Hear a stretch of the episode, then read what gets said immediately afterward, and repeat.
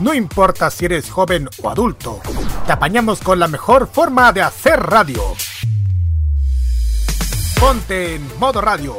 Es más que solo música. Modo Radio presenta.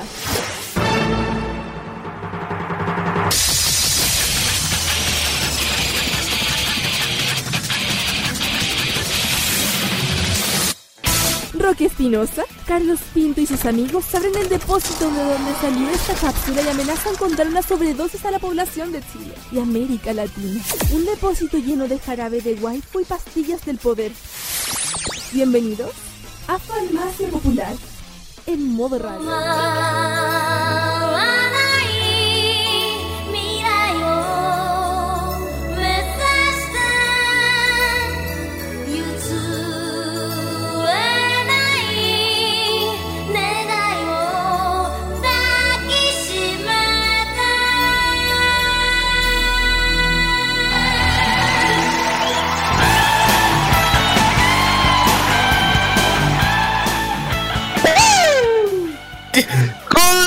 Locura de uno de nuestros panelistas. Comenzamos el capítulo número 90 de Farmacia Popular por Modo Radio.cl 90, sí, cumplimos 90 capítulos, estamos camino a los 100 y vamos a festejar con todo cuando llegue ese momento. Así que preparémonos, chiquillos, preparémonos, porque en junio se nos viene los 100, se nos viene la centena. Y como ustedes sabrán, comenzamos con esta canción porque hoy día es especial. Si bien lo vamos a celebrar atrasado, no este fin de semana hay que celebrarlo. Es el Clam Day acá en Modo Radio.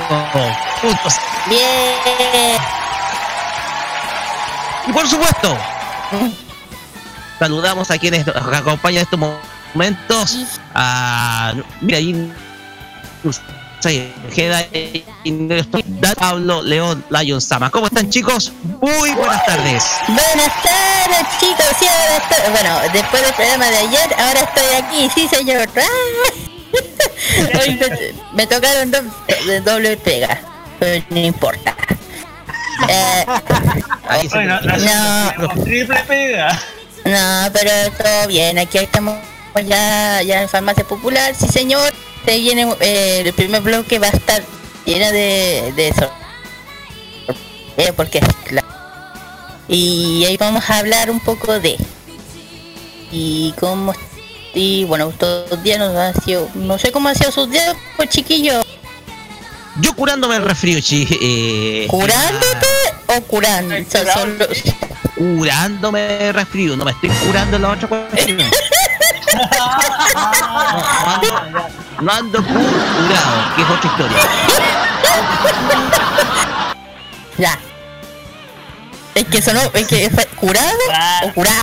¿Cómo es? Curándome. No me Ahí estoy está. curando con alcohol, sino con ampicilina, penicilina y todas las otras cuestiones que me quedan de mí. Ya, está bien. Está bien, está bien. Muy bien. Una gran, una gran semana. Tremenda, tremenda, tremenda semana. Mm. muchachos. No sé cómo está ustedes, pero me parece que hay alguien que está medio eufórico. sí. Cuando comenzó este Oh, tema, ese bueno. tema. Este, Es que te digo, es que en serio, este tema lo amo. No amo es que escuchó la canción y se fue a meter para. Es, Es más, bellísimo. Mira, es que mira, yo no sabía que iban a, a introducir con Mike Knight Ryan. Es mi serie favorita de Clan. Es mi serie favorita de Clan. Lo amo con todo el cucharón, weón. Se me vienen todos los recuerdos. El episodio 19-20 de la guerra mágica. Contra la lora, weón. Es que esta vez. Sí, gracias. ¡El! Sí, gracias. Oye, Layer, y gracias- eh, acuérdate que gracias a mí pudiste conocer por primera vez el manga completo y conocer la realidad. Real de Maldo. Oh. Oh, Esmer- Esmeralda Valkyria, weón. Ah, concha la lora. Oh, ese final fue tan dark, maldita sea. Oh, Si alguna vez la vendo, no, ni cagando vendo mis mangas, ni cagando. No. No venda, no venda eso, atesore lo Kira. Tiro. ya no existe esa editorial, así que está un loco. No. Así es. Eh, ¿cómo, ¿cómo, le decimos a estimado no Lion? Oye, tanto tampoco. calmado, calmado. Mantenga la calma. Muy bien. Muchachos, hoy día vamos a tener un programón el día de hoy. Y, y fíjense, ahora está sonando mi serie favorita de Clown, que es Cascator Studio. Oye, no Sí. me. No me... No, qué Qué feo. Yo quería esperar. Ansioso. Ya, Dani. Se acabó. Oh,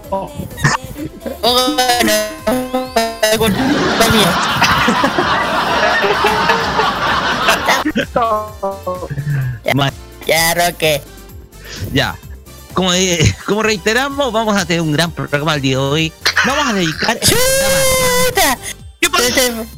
Indignado. ¿Qué pasa? Eh, Otra vez el Dani, se olvidaste el Dani. ¿Qué pasó? Escucha, el Dani se colocó en silencio. Ya. Se aburró el Dani. Taimado. Se amurró.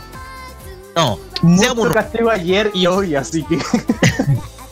Ya, muchachos, vamos con la pauta porque hoy día vamos a tener un programa dedicado a Clamp. Hoy día vamos a hablar por qué se celebra el Clamp Day, por qué, qué se conmemora eh, todos los primeros de abril y por qué este año muy especial y se cumplen 30 años, lo vamos a contar en el primer bloque. También vamos a tener, como siempre, y es tradicional, todos los fines de semana, el Fashion Geek y también los emprendimientos geeks con Sí. usted queda cuéntenos qué nos trae esta semana. Adelante, ¿no? Eh, Ya saben que, claro, que eh, con el. Bueno, hubo una encuesta nueva de Fashion Geek que esta vez fue dedicado a los juegos de, de mesa japonesa. Y esta vez eh, en- con Go contra el Shoji. Y esta vez ganó el Shoji con un porcentaje bien alto. Así que ya en el, ya saben, en el Fashion Geek vamos a averiguar qué se trata el juego Shogi. ¿Qué importancia tienes? Un poquito de historia, donde, en qué se le han salido, entre otras muchas cosas. Y sobre el emprendimiento geek, pues lo ahí vamos a explicar qué va a pasar en ese, en es, no es, ya dije que no es, es como un pequeño, eh, Espacio publicitario. eh, está- exactamente. Eso, Así es. Muy bien. También en nuestro tercer bloque vamos a tener el cine de culto versión anime. Y voy a dar una sorpresa porque, eh, bueno, sor- no hay sorpresa que la película que vamos a hablar hoy va a ser dedicada o relacionada con Clamp. Pero voy a cambiar la base en honor Por a... favor, por Sí, voy a cambiar la base. favor, sí. Cámbiala, nos va a hacer recordar eh, nos va a hacer recordar eh, otras cosas ya. Y por supuesto eh, va a estar- vamos a tener el Asian Top Chart. Eh, nuestro amigo Carlos Pinto Ah. se ausenta el día de hoy. Está en Santo Domingo de Costa Rica. Ah no me equivoqué. Está en la ruta mirando piedra En la calle Santo Domingo de Quinta Normal, por si acaso. Ah, Uy, tiempo que no escuchaba la canción. la. Mm. Uy, tiempo que no escuchaba la canción. Ah sí vamos con- Sí, tiempo que no la escuchaba. necesito una persona necesito una persona con ya Ya. ¿Qué propósito, Rock? Ah, Oye, quiero, quiero decir algo. Eh, full equipo Dani Rubio, bienvenido al programa. Mucho gusto. Un saludo para todos los chiquillos que están escuchando. Eh, nada, pues, vamos a tener un excelente programa de información popular. Muchas gracias, Dani Rubio, por eso. Ese fue Daniel Brunet. Muchas gracias por estar acá con nosotros. Sí.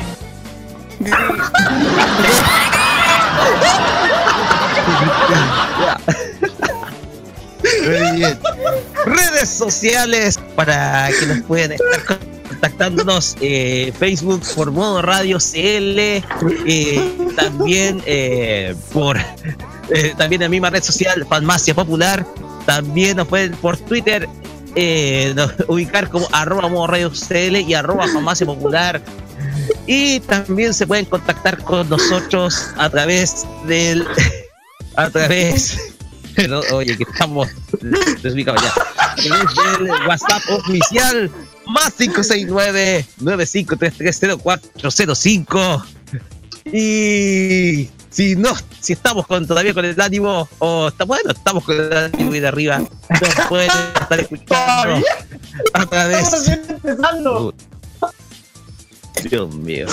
No, Se me- no, se me cayó pueden el estar- micrófono. nos pueden escuchar a través de, sí, nos pueden escuchar a través del sitio web eh, vivo.modoradio.cl también por eh, TuneIn buscándonos por modo radio en la aplicación para teléfonos móviles también en eh, la extensión de Google Chrome Monkey Boo o Mono Boo como dice alguno por acá. Conozco otros simios, así que. sí. Estamos parejitos, como dicen ahí. Eh, estamos parejitos. Y, Estamos parejitos, bueno. sí. y también a través de nuestra app oficial, eh, nuestra aplicación oficial de modoradio.cl para eh, eh, o sea, descargable desde Google Play. Pues bien, ¿Y puedo dar un saludo antes, Roque? Queremos darle el saludo a Clamp Chile que nos mandó todo el éxito para este especial de Clamp. Así que, vamos que se puede. Así es, muchos saludos a la gente. Ah, no, me Porque equivoqué. fue Me equivoqué. Esta es. Ahora sí.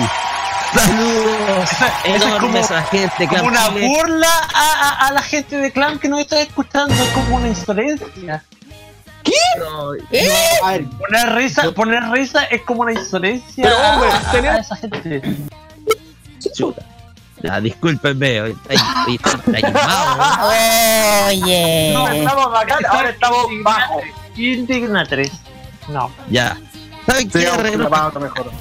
¿saben qué? Arreglemos estas cosas con música, porque nuestro especial clan va a estar dedicado musicalmente a, a, a la serie de este eh, cuarteto artístico.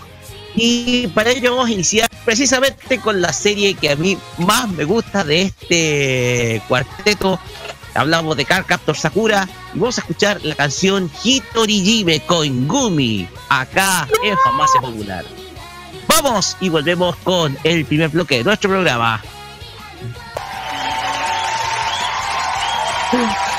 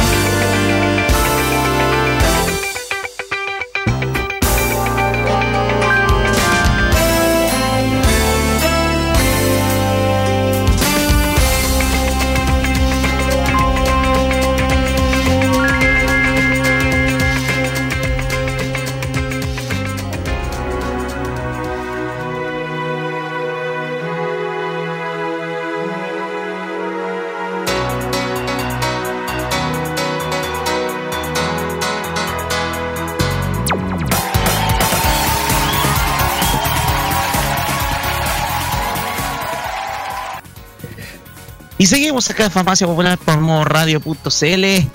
Claro, está con la música de obras relacionadas con Clamp, porque estamos celebrando el Clamp Day acá, atrasado, pero igual vale. Como siempre digo, cuando uno se le pasan fechas de cumpleaños, se le pasan, no sé, fechas especiales, atrasado igual vale, y nosotros dedicamos todo un programa a Clamp. ¿Qué va?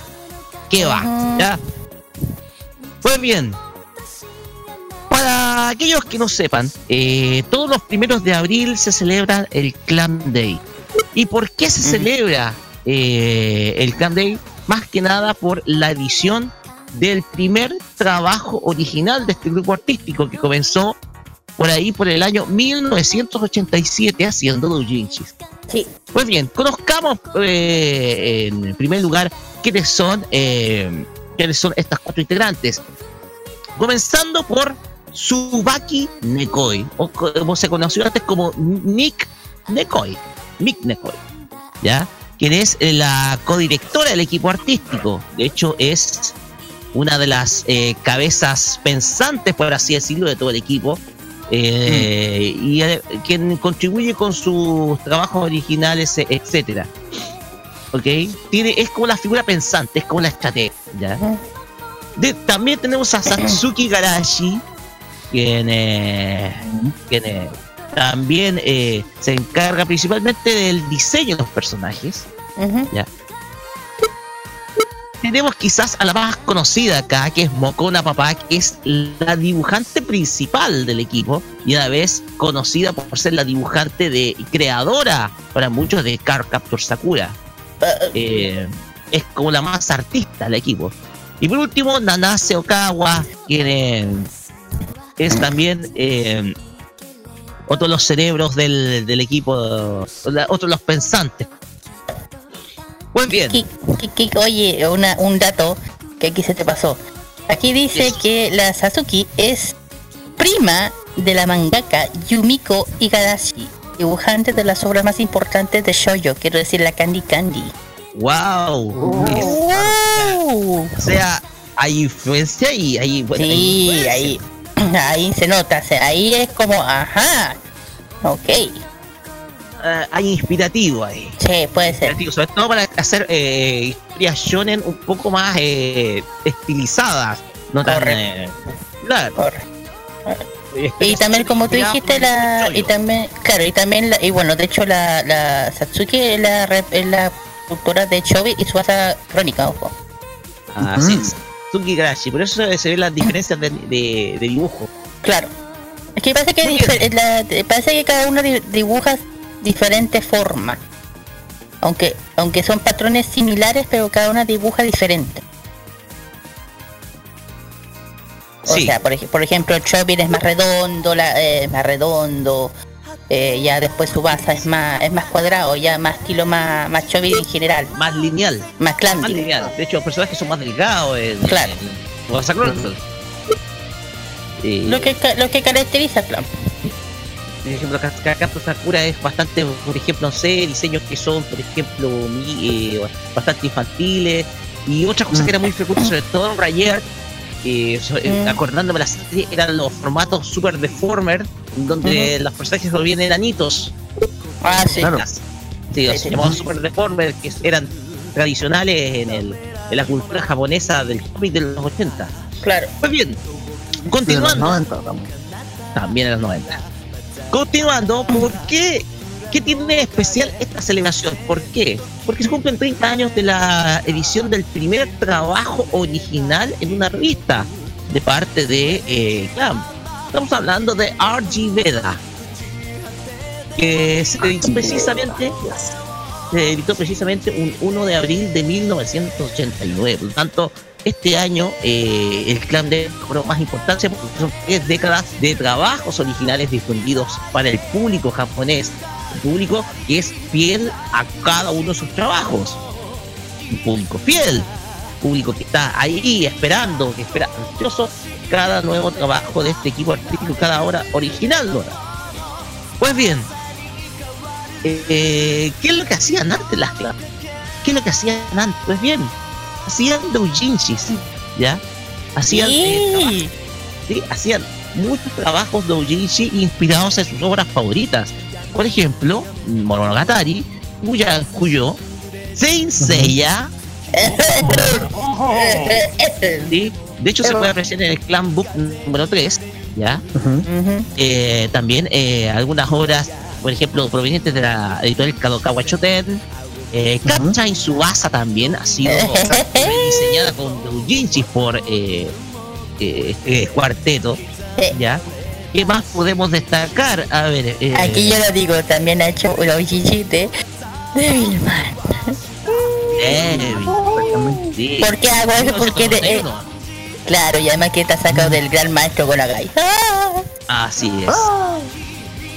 Pues bien, estos trabajos los hacía Clan principalmente porque son eh, inspiración, como digámoslo, su inspiración para seguir eh, el mundo de la, el mundo del manga. Eh, ellas tienen una influencia clara de las obras de la década de los 80, obras de aventura, eh, todas, todas estas obras en general, por ejemplo, provenientes de Seiya, eh, Sami Kurumada, más o menos hay una semejanza entre, entre, la, entre los dibujos principalmente de, de Shingo Araki con lo que hace Clam, por ejemplo, el estilo de los ojos, es similar a lo que hacía Shingo Araki, el fallecido diseñador de personajes. Por lo tanto, hay mucha semejanza y mucha, o sea, es mucha la fuente de inspiración que tiene Clam principalmente para realizar sus trabajos en el ámbito artístico en torno a, a su dibujo. Por lo tanto, eh, todos estos doujinshi son la inspiración y en 1989 comenzaba el camino de Clam como eh, un cuarteto artístico ya per se, con traba- publicando trabajos originales, comenzando con Archie Veda, como lo repetíamos, y de ahí pasarían un montón, pero un montón de obras eh, durante la década principalmente de los 90. Eh, voy a ceder el micrófono para que eh, Lion, que eres un fanático de esta de este cuarteto, de este cuarteto artístico, nos cuente más cositas acerca de las clan. Mira, usualmente eh, el clan tiene un espectro bastante importante, tiene un espectro bastante eh, amplio eh, para ser porque cubre eh, muchas demografías eh, han, eh, han- tenido la posibilidad de cubrir la mechas, Magical Girl, shonen incluso, gore, Seinen. eso mucho, Seinen sobre todo. Entonces, eh, entre una de estas obras que más puedo destacar, de hecho, eh, estos son los títulos que siempre se asocian a Clam, que son como los la- la- las famosas obras. eh, Claro, la, la fanática, lo que todo el mundo conoce. Exactamente, como Angelic Layer, Blood Sea, Ujú, Cardcaptor Sakura, obviamente es una de sus grandes obras. eh, Choto, Clamp Gauken Titan, que es básicamente eh, una, un- una especie de, de historia eh, alterna a lo que es usualmente las, las series de, de Clamp. Eh, también eh, han publicado, como dije, Magic Knight Riot, que para mí es la obra de Clamp mi favorita, mi regalona. Eh, manga y anime por, por igual. Em, también Clamp Wonderland, eh, Clover, eh, que incluso eh, tienen el, manga y también el corto de aproximadamente 6 minutos, es muy bueno y muy digno de apreciar. Incluso está disponible en, la- en las redes para que puedan verlo sin ningún problema, para que tengan como una, una, una especie de canapé de lo que es esta historia. También está High and Low, Kobato, y ojo con esta historia, de, eh, con, con Kobato, que es una de las relativamente recientes. Eh, si no existiera Magic Knight Riot, eh, esto lo he dicho muchas veces, Kobato sería mi historia favorita, porque es una historia eh, muy rica en emociones, eh, trata de... eh, se ambienta un poco en la realidad, tal como Sakura Card Captors, pero también utiliza los elementos de fantasía con un toque tan tan brillante. Eh, y honestamente, no lo y no lo digo con mucha y no lo digo con vergüenza. Eh, Kobato me ha hecho llorar demasiado, eh, pero de la emoción, como de catarsis.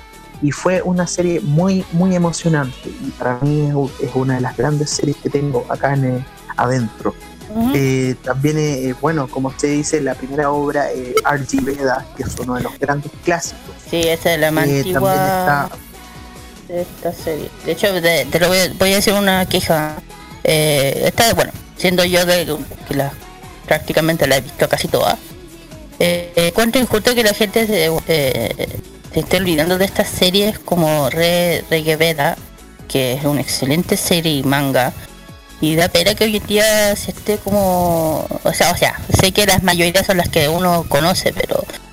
eh, las Comic Clan tienen muchísimas series increíbles. Una que es Wish, otra que es Tokyo By. By- Bylon. Toto, Toque Babylon. de Las dos y... Eso mismo estaba viendo. claro. Sí, pero lo que estoy calcando que que está bien que la, que siempre le tienen eh, está, está bien que tiene Sakura, Subasa, bien. Pero siempre se dejan de lado estas series que son antiguas y yo las encuentro maravillosas, una, una historia increíble. Y eso que son, son las más antiguas. Claro, completamente recomendable. eh, como dijo Kira, eh, Tokyo Babylon, Archiveda, Witch, X también está dentro del catálogo. eh, Ujú. eh, Suasa Reservoir Chronicles, obviamente, es como otra de las grandes emblemas, que es básicamente el crossover de dimensión alterna de la serie Clap, y es por eso que tiene tanto renombre eh, esta, esta, esta serie. Eh, Hollywood también. Eh, y muchas otras obras que son, que son dignas de apreciar y que son. eh, es, como para, es como para ver todas las obras. Cada, cada el Clamp tiene esta cuestión eh, muy, muy genial que es el sello Clamp. Uno sabe cuando la- las manos o la influencia de, de ya sea de las mangakas o del equipo que conforma Clamp eh, está ahí, presente, ya sea con el factor de la trama, como, como dirigen sus obras, cómo es la, cómo es la guía que quieren darle a, a, a, a estas, a, estas series, por ejemplo. Eh, con el caso de Blood Sea, Blood Sea es eh, una adaptación, obviamente, de otra, de otra obra. Eh, Que es la de Blood, The Last Vampire Blood, de Production exactamente.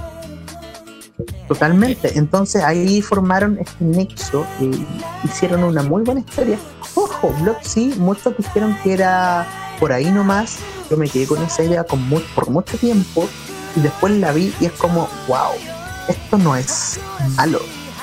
Tiene su ritmo, tiene su, su, su paso, tiene como su propio estilo, pero se nota el sello Clamp ahí metido.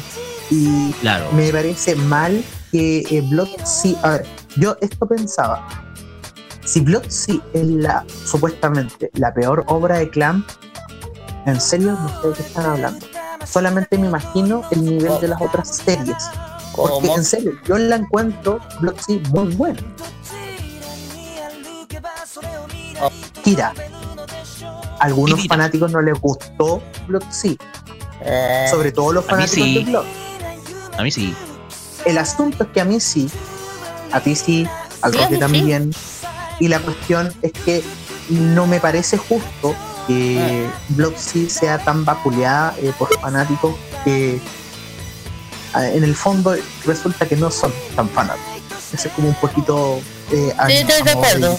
No, no, estoy de acuerdo. Estoy de acuerdo porque, a ver, eh, la gente está confundiendo el tema de la serie de Blood con. Blood C es una, es una serie completamente ajena, para que la gente entienda, a la, a la, a la serie original de Blood. A la serie original. Eh, la serie original es completamente diferente. El clan adaptó esta historia a su modo. No tiene nada que ver con la, con la saya. Nada que ver Exactamente. con la, con la saya de esa, de, de esa serie. Una adaptación libre, José voy a llamar. Exactamente. Y a mí me parece también injusto que lo traten como la, el caballo negro de. De hecho, me tinca, sí, que sea el caballo negro. ¿Sabes por qué? Porque es una serie muy buena, es una serie que no vas a esperar que sea tan. que tenga ese nivel de consistencia, ese, incluso con la, con la película que sacaron de Sea, eh, de Last Dance, no me equivoco, es muy buena, totalmente recomendado. Vas a ver cómo de un personaje pasa del optimismo al realismo y yo creo que eso me encanta mucho de las series que son como de tinte oscuro. Eh, también una cuestión muy importante de mencionar. Yo creo que ustedes se van a preguntar, Lion, ¿por qué empieza esta serie al respecto? Porque les voy a contar.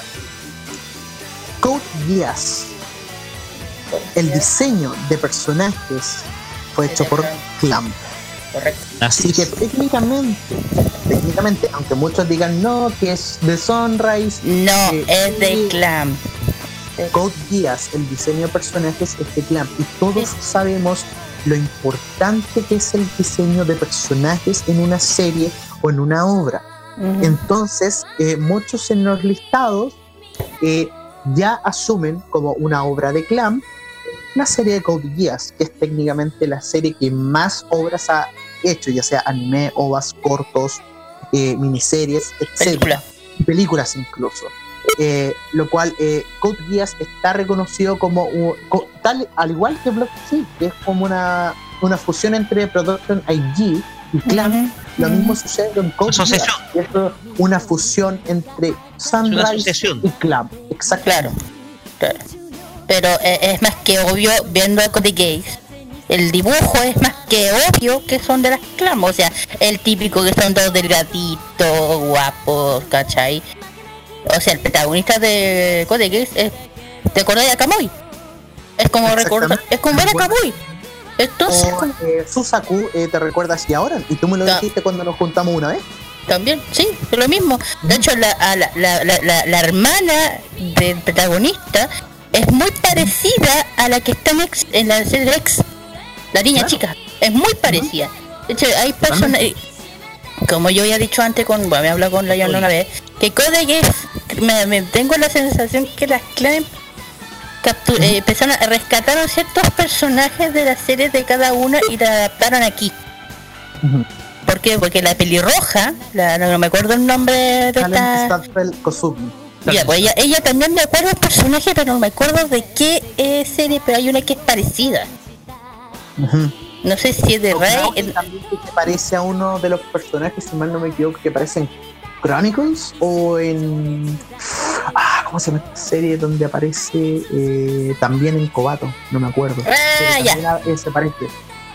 Claro, y se parece, de hecho, el diseño de personaje es igualito. Yo, de hecho, Ah, vi la comparación, es como.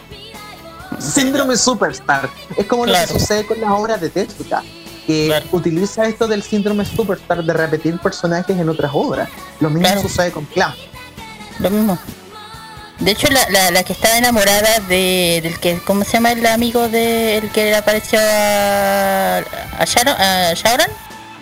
El, la princesa, esta, la, la princesa de pelo rosado, ¿cómo se llama?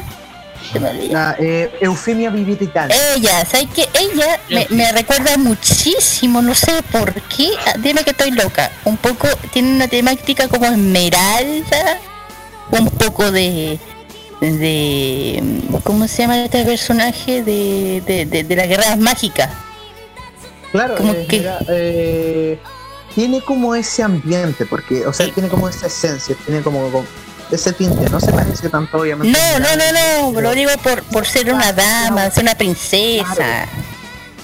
Totalmente educada, refinada, Ah, y en serio, te trae sí. ese mismo recuerdo, totalmente. Muchachos, eh, un poquito ya para eh, movernos en, en otro ámbito dentro del clan. eh, Tenemos que pensar que estas cuatro dibujantes, como lo comentamos, ya yéndonos por eh, ya yéndonos por las temáticas que abordan sus obras, eh, hemos hablado sobre su dibujo, esas semejanzas que tiene, por ejemplo, con el trabajo de Totalmente. también eh, tiene la virtud de tomar eh, muchos géneros. Por ejemplo, Claro. shonen, shoyo, shoyo romántico, y de hecho voy a, a- te- voy a dar, eh, eh, no he podido ver el manga, pero sí eh, vi una reseña de una revista española, que un manga que se llama Suki Dakara Suki, que traducido significa me gusta porque me gusta, que es como un shoyo romántico de apenas tres tomos, de apenas tres tomos que lanzó Clamp en el año 99 y que poco resume un poco que también eh, Clamp se dedica a crear historias que salen un poco de ese canon mágico y llevarlo a algo, algo más realista, algo un poquito más romántico, etcétera. Me acordé de esa obra producto de que leí esta reseña en una revista Dokkan, de hecho. Wow, Eh, En una Dokkan. Ok. Por Es que es se como cayó yo- carne brígido. a, a mí sí, a mí sí. Lo que pasa es que las clan, a la diferencia de las demás mangaka, como son cuatro, tienen una amplia imaginación de crear diferentes eh, historias, no solamente dedicado al shonen, también eh, hay, hay se puede ser basada, de hecho hay, hay de todo shonen, seinen, de todo, eh, mágica como yo- tú dijiste Lion, hay, hay una variedad, es por eso que le va tan bien a las clan, porque tiene una variedad muy amplia, muy amplia. aborda varias Pero sabes que eh, incluso dentro de esa variedad hay algo que destaca a las clan es que en esencia tú puedes identificar casi como que puedes identificar qué serie es de clan sin saber que es de clan. Es fácilmente hay algo que te hace decir esta esta esta esta historia o este diseño tiene que ser de clan. A ver, voy a averiguar. Y sí, resulta que efectivamente lo era. ¿Por qué? Porque a pesar de la variedad de temáticas o diseños que puedan tener, tienen un estilo que las hacen ser ellas. Y eso lo saben dejar muy bien dentro de cada una de sus obras. Así es. Y otra cosa importante que no puedo dejar en el tintero, muchachos, es que es confeso el fanatismo que tienen las cuatro autoras de una obra literaria muy pero muy famosa, que es la obra escrita por este escritor, eh, fotógrafo y matemático británico eh, Lewis Carroll. Hablamos de Alicia en el Mm. País de las Maravillas. Ya. Es una historia ¿En está presente tanto en todas las obras de clase, por ejemplo, en No me- Carta por Sakura se hizo evidente.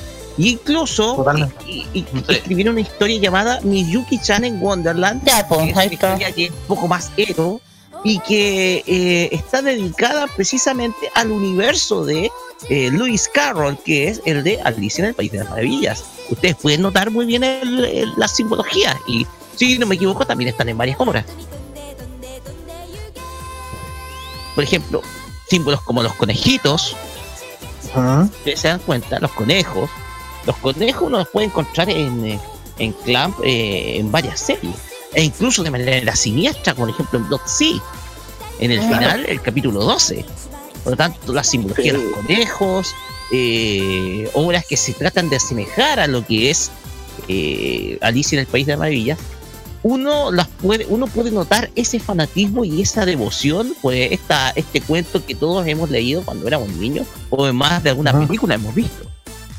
Ajá. ¿Ya? Un poco para ir agregando algunas cosas que son eh, complementarias a la temática de Clan. Claro, de hecho, justamente está en Sakura, se supone que hicieron un especial dedicado a Alicia. Claro. Así es. No, y Sí. parece, que, en- parece que en cada. no, eh, en, en la Sakura parece, pero no sé si en otra más. No estoy muy segura. Si me equivoco, la simbología de la simbología de Alicia está presente. De hecho, a ver. Mocona. a ver, Ujú. Mocona, Sí, Mocona, Mocona. semejanza como con el conejo blanco, porque Mocona tiene una apariencia de conejo blanco. Claro, llama que no corre para. sabemos- No sabemos qué especie es, de hecho. No sabemos qué es Mocona. Ni sé qué es, pero es kawaii. Es kawaii, sí. De hecho, yo tengo la Mocona blanca y Mocona negro en mi casa. Los tiene, están retenidos por mi hermana. Ojo, la Mocona es de la Yuko. Es Sí. de ella, es propia de ella. No, la Mocona blanca es perteneciente al universo de las guerras mágicas. Sí, pero la negra no. Mocona negra es de. Pues bien, de la eh, Yuko, eh, eh, sí, de Holly. Sí, de hecho, para que sepa, la Yuko es mi favorita de todas y me encanta como que como ligan una concha tu. mm, pero me encanta como es. Es que es, pero me encanta como están así, no se deja vencer, muy así bacán. eh, manipula pero de buena manera, o sea, es inteligente para llevar, por ejemplo, sus negocios, Me llevar, encanta. por ejemplo, Tienen la eh, experiencia. a mí me encantó mucho la película de, de X Holly que la primera película antes de la serie. O sea, Mm. Esa película te da muchas enseñanzas, por ejemplo, Sí, te, te profundiza sobre cómo es la hipocresía humana y cómo ella los nota a través de Claro, un, claro. un mal olor que desprenden esos tipos de la subasta y toda la cuestión. Los Por humos. tanto, Sobre todo, esa película a mí me claro. Filosófica, profunda. No, sí, a mí me- además que la Yuko toma, toma todo el tiempo para el deseo al... ¿Cómo se llama? ¿Cómo se llama este cabrón? ¿El protagonista? Puta, lo, que lo, puta lo que lo toma para el deseo peor que a todas las series, ¿sabes? Que en ningún Sí. momento lo toma en serio. Y, y un, y- creo que en ningún momento lo toma en serio, pero en algún momento que de repente le da, pero no. Pero no. No. Que no. No, y además que- recomendado, Juan. No, y además que a veces y lo que me gusta de Holly que de repente mezclan un poco el tema de Sakura porque meten al mago Claw por ahí. Como, Sí, como la Yuko es una maga Sí. del nivel de Ujú. eh, de repente la mezclan y eso también me gusta porque también toma que el deseo. de todo el universo de Clan. Claro. O sea, Yo tan- creo yo que creo que la Yuko y los dos, yo creo que los dos. Yo creo que Yo creo que- la diosa de todo ese universo. Así que no sé. Está omnipresente en todo. Está Bueno, sí. en todo. De todas maneras, es un, eh, son detalles que uno puede encontrar del- de, de estas de todas estas obras de Clan que uno las puede resumir, por ejemplo, los dos en los dos volúmenes de Mm. Clan in Wonderland. Ah, sí. pues. Ah, de hecho, ¿sabes qué? Yo, yo en mi casa tengo un póster justamente que lo compré hace años. Que justamente está, a un lado está Ayuko y al otro lado está Cloud. Es hermoso. Oh, Es hermoso. nice. Es hermoso y yo lo veo y es con puta esos dos serían, serían, serían, se ven tan lindos los dos juntos, pero puta que se llevarían como las pelotas. Uf, es que Cloud, es que Cloud es tan light, pero la Yuko es tan. Uff. Densa, sí. Pesa, pesa, pesa, pesa. Es pesada, es densa, pero es buena onda. Sí, por eso me encanta. Buena onda. De hecho, me encanta también Yuko, esa personalidad a mí también me gusta. Aunque yo no, no a mí me no, encanta cómo no- el no opening nada de representa bien al personaje de Yuko. A mí Sí. me encanta mucho eso. Sí, sí, eso sí. De hecho, lo- de el ending o el opening de esta serie justamente lo hace Bookstick, que es una es una banda visual que, El hace- ending que- número 2. el ending No, que justamente la hace Bookstick, que es una es un es un grupo visual que que yo ya había hablado antes en el Fashion Geek. Ujú. Leyendas. Leyendas. Sí, sí, son antiguos. Así es. Ya muchachos, eh, concluyamos, nos están quedando cinco minutitos de la discusión, concluyamos con algo cortito respecto a las clan porque hay que darle su feliz, cum- o sea, su- sus felicidades por este trigésimo aniversario de, de trabajos originales. Eh, ¿Cuál es el legado que dejan las clan eh, tras estos ya 30 años de trabajo, partiendo por. Lion, porque eres el especialista en clan? Más que especialista en Clamp, eh, honestamente, si soy un poco así como ya altruista, eh, yo creo que la Kira tiene tanto conocimiento, incluso un poquito más de Clamp, entonces no me gustaría quitarle el mérito de, de lo que de lo que ella sabe. Em, yo creo que Clamp entrega personajes para la inmortalidad. Y eso se lo dije a la Cristina Hernández cuando fuimos a, la Anime Weekend Fest y vimos la, estuvimos en la conferencia. Y yo a eso mismo eh, me refiero, eh, de los personajes que son, eh, que son, que te traen algo, que te traen algo de ti que probablemente no esperabas o que probablemente te quieres volver a reencontrar. Y siempre lo que he admirado de las obras de Clamp, y aunque digan que puede ser no, que las Clamp están pilladas a veces, o que las, Ah. a veces las Clamp se, se van al canto algunas veces, pero te digo, todo eso va con una lógica de sencillez que yo realmente admiro y que no todas las los grupos eh, pueden tener el privilegio de tener, mm, si es que se entiende. En el caso de Sakura Card Captor, que es la primera serie de Clamp que vi en el año 2001, em, era una fascinación, pero innata.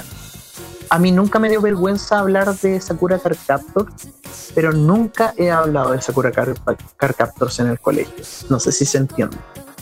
Pero la cuestión es que a mí me encantaba esa serie, me fascinaba. Me encanta esa serie hasta el día de hoy. Veo las películas eh, de vez en cuando y es como, wow, tremendo. Tremendo lo que entrega una serie del 99.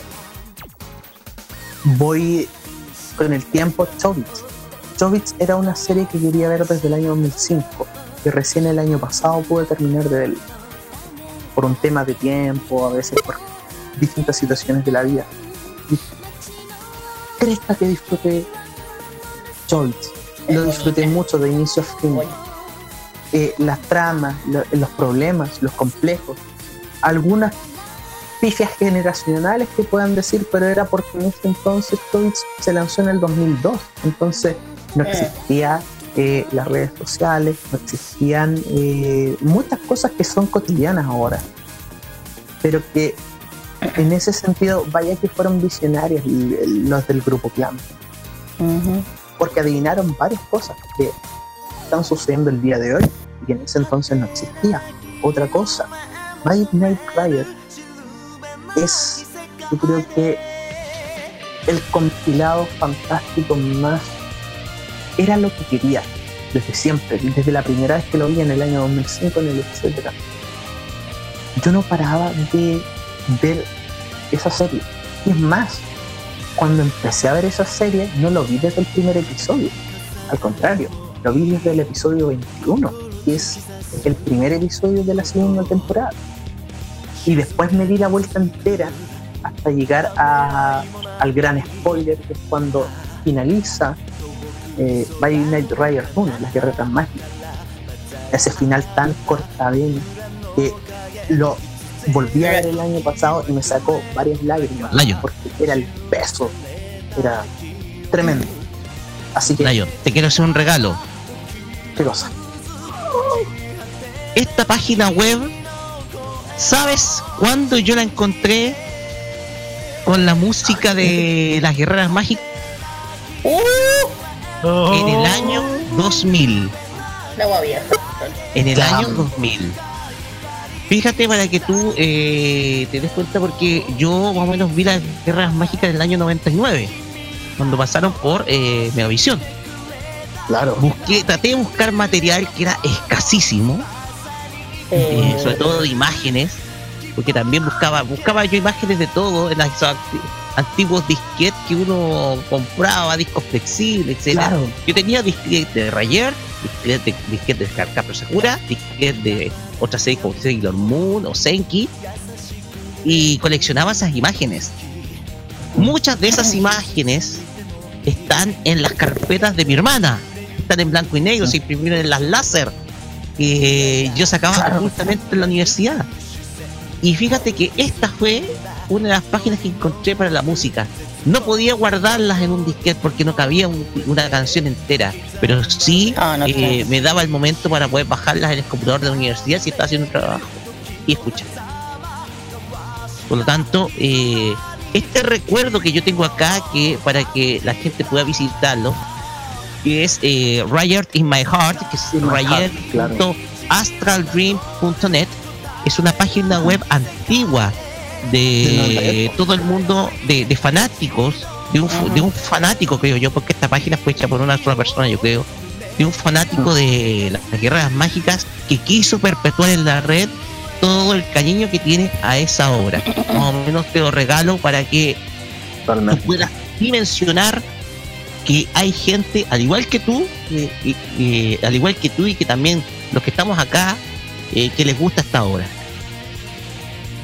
Am, había visto eh, esta página y es increíble. Es increíble porque me encanta la serie por múltiples motivos. No puedo hacer justicia en tan solo cinco minutos del por qué me fascina mucho esa serie.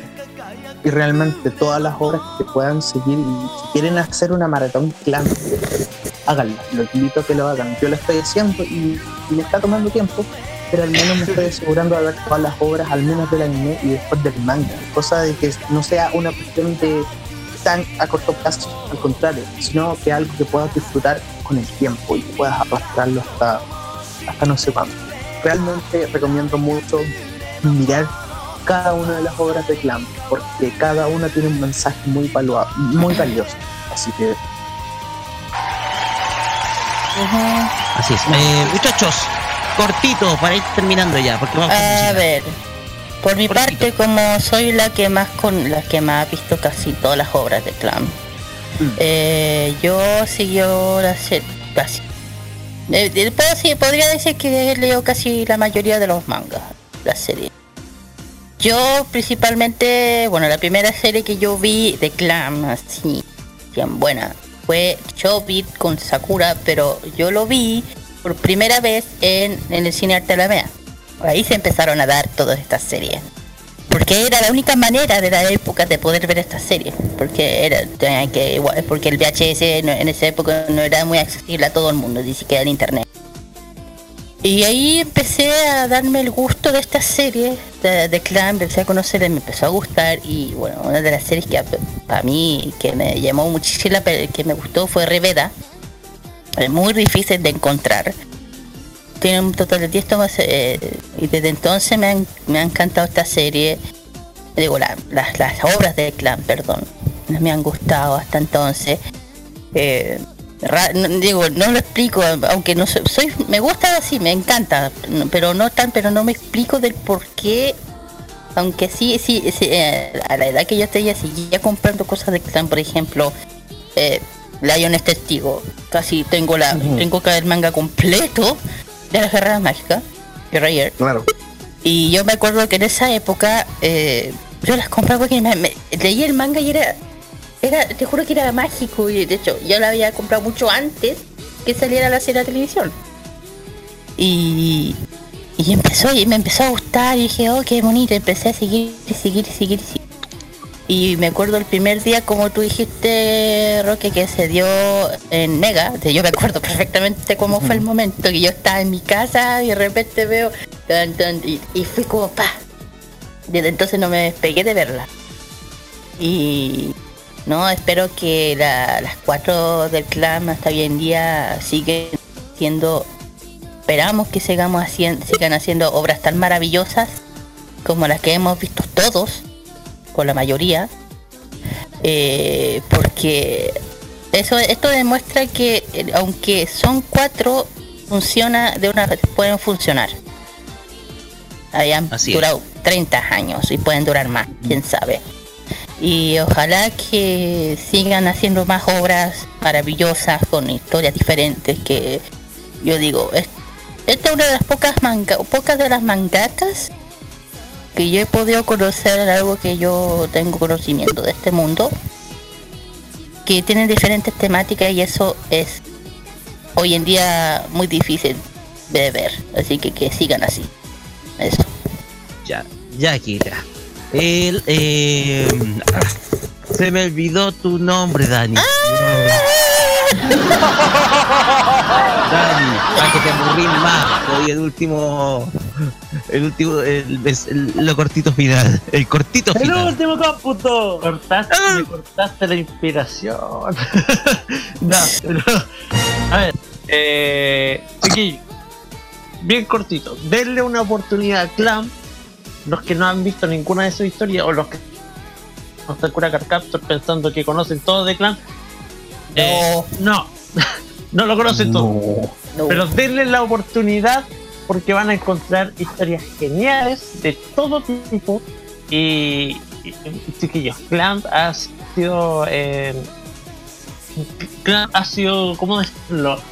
Eh, un impacto en lo que es la industria de manga anime en Japón. A ese nivel, yo lo defino.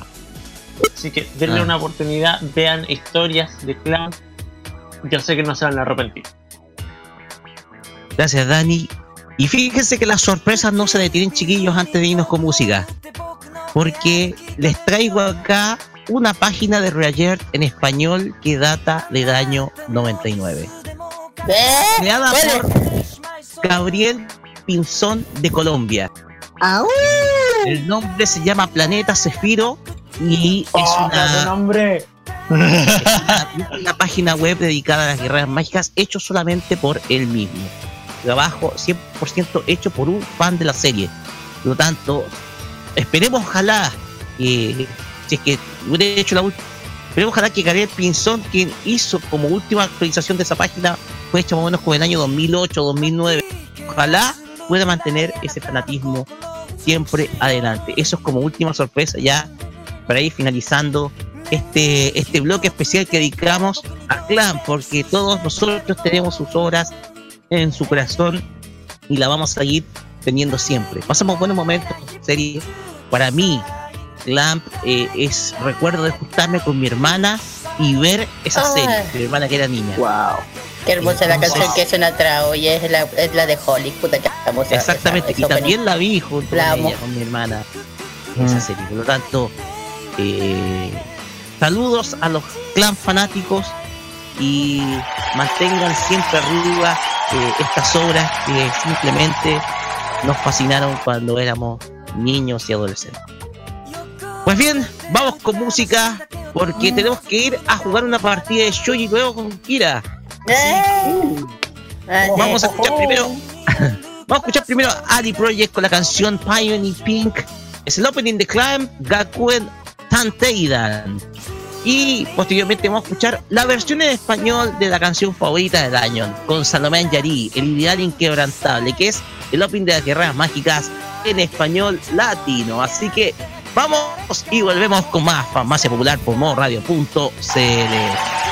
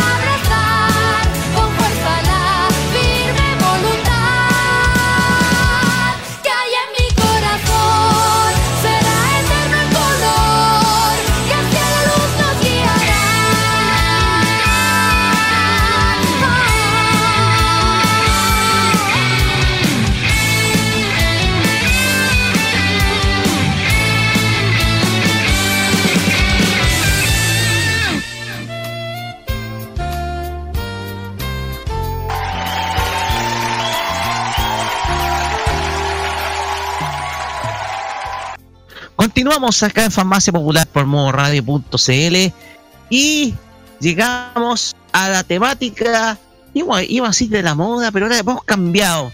Porque vamos a jugar una partidita de Shoji, Kira. Eh, a ver, pongamos el tablero. Eh, A ya. ver, ahí, las fichas. Ya, se me ya. cayó una, disculpen. Eh, oye, se me está desarmando todo acá. Mira, ni debería de estar más esa cosa, que es, un- es una tabla, no, gra- es una tabla gigante. Ya. Kira, adelante nomás. Ya, permiso, chiquillas. Sí, señor. Bueno, yo sé, bueno, todos saben que el Fire Gear es eh, de moda, pero. eh, pero es más que yo dije que es más. eh, en mi tema es más que moda. O sea, es más que. Ya. Eh, bueno, ya saben que esta vez eh, me dediqué un poco a lo que son los juegos de mesa japoneses, que yo creo que igual la gente se debe que estar preguntando muchas veces qué son o cómo se juega o qué significa, porque se ve mucho, mucho en las series de anime. Y, y esta vez fue Go contra Shogi. Y esta vez ganó Shogi con un 68% contra 32%. Y vamos a hablar qué es el Shogi, que es uno, uno de los juegos más populares en Japón. Vamos a ver un poco su historia y tan- en qué serie han salido. ¿Ya? Bueno, eh, el Shogi es un juego de mesa de los generales. Eso significa. ¿Ya? Es, es un conocido juego de, de ajedrez japonés. ¿Ya? Es un juego que es de estrategia, como se juega eh, familiarmente como el ajedrez común o como el xiangi.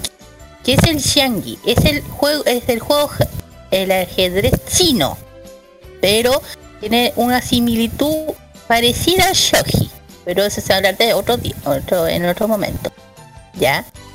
Eh, todo ello descienden del juego, de hecho, del juego original es de la India, que se llama Yanturanga. Así se llama este juego. Es de la India. De algún tipo, y ahí se empezó a expandir esta manía de los juegos de ajedrez. ¿Ya? Eh, bueno, un poquito de historia. Esta pista de ajedrez de Japón tiene diferentes variantes.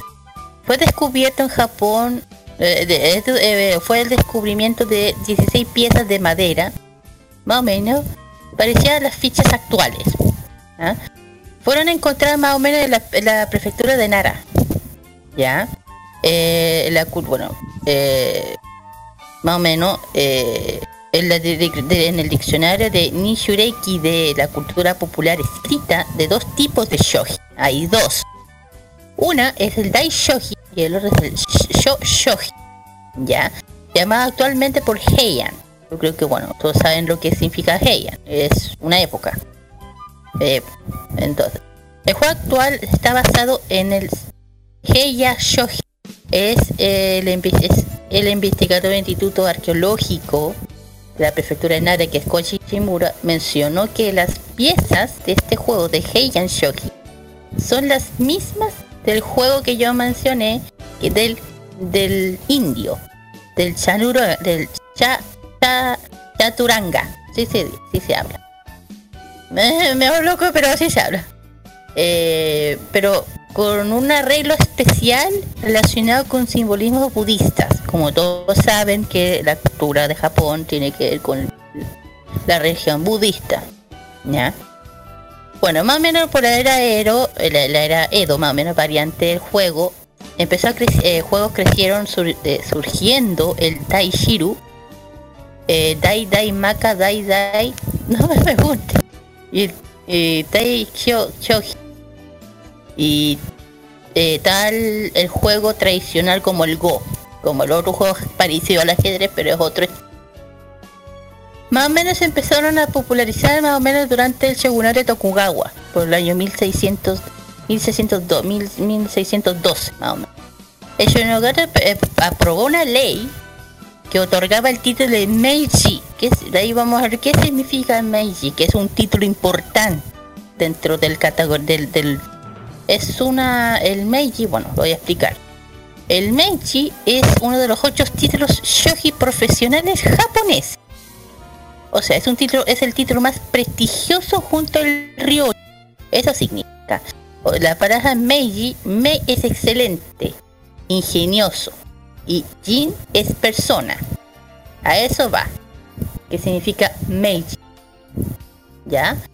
Eh, bueno, posteriormente los, ju- los jugadores más fuertes durante el gobierno de Tokugawa se celebraron los torneos eh, del shogi celebrando anualmente. Estos anual- y ahí el título se convirtió en, en una herencia her- hereditario de la familia Orashi. ¿Ya? Durante la caída de- del shogunato, eh, hoy el título es usado por el ganador de una competición por títulos llamado Meiji Sen del año 1899. ¿Ya? que se empezó a publicar en el periódico historial de las partidas movimientos de juego. O sea, cuando se hace, se hacía en el año, bueno, el tema del ajedrez en Europa me aparecía. Ya, cuando se empezaban a publicar esas cosas. Eh, esto causó varios esto causó que varios jugadores eh, se unieran en alianza a lograr un- que sus juegos fueran más públicos. Eh, lamentablemente en el año 1993, en el 1937, eh, bueno, bueno, bueno, el jugador profesional Yoshi Hikimura se convirtió en el primer ganador título Meiji, ya usando ese título. Eh, bueno, durante la Segunda Guerra Mundial, el gobierno de la ocupación liberal de Estados Unidos intentó eliminar el factor de la consideración de fraudes. O sea, en esa época intentaron eliminar el juego de, del shogi. Pero ¿qué pasó? El shogi, eh, bueno, ¿por qué? El shogi fue considerado para eliminar junto de la filosofía bueno, El Bushido, Bushido, mejor dicho. El Bushido es un término traduccional como camino al guerrero. Eso significa. Pero el gobierno eh, de la ocupación mencionó que la razón de eliminar el juego de mesa era por pro- promover la idea del abuso hacia los prisioneros. Eso, es- esa es la idea del por qué querían eliminarlo. Pero Koso Masuda, uno de los jugadores profesionales de la época, eh, habló, insistió habló con el gobierno que no alaba el abuso en el campo. Dijo que es un juego de ajedrez occidental permite matar piezas del opor- eh, oponente sin, sin la posibilidad de dar una oportunidad de regresar al juego. O sea, le, le- de- Coso le dio una, explicación un poco al gobierno de qué se trataba para que no detuvieran este juego. ¿Ya? Bueno, para que sepan un poco la diferencia que el juego, este juego de ajedrez, que es el shock, tiene una característica que tiene un tablero de nueve filas y nueve columnas. Eso va. ¿Ya? Y, cada eh, jugador tiene disponible 20 piezas de otros participantes.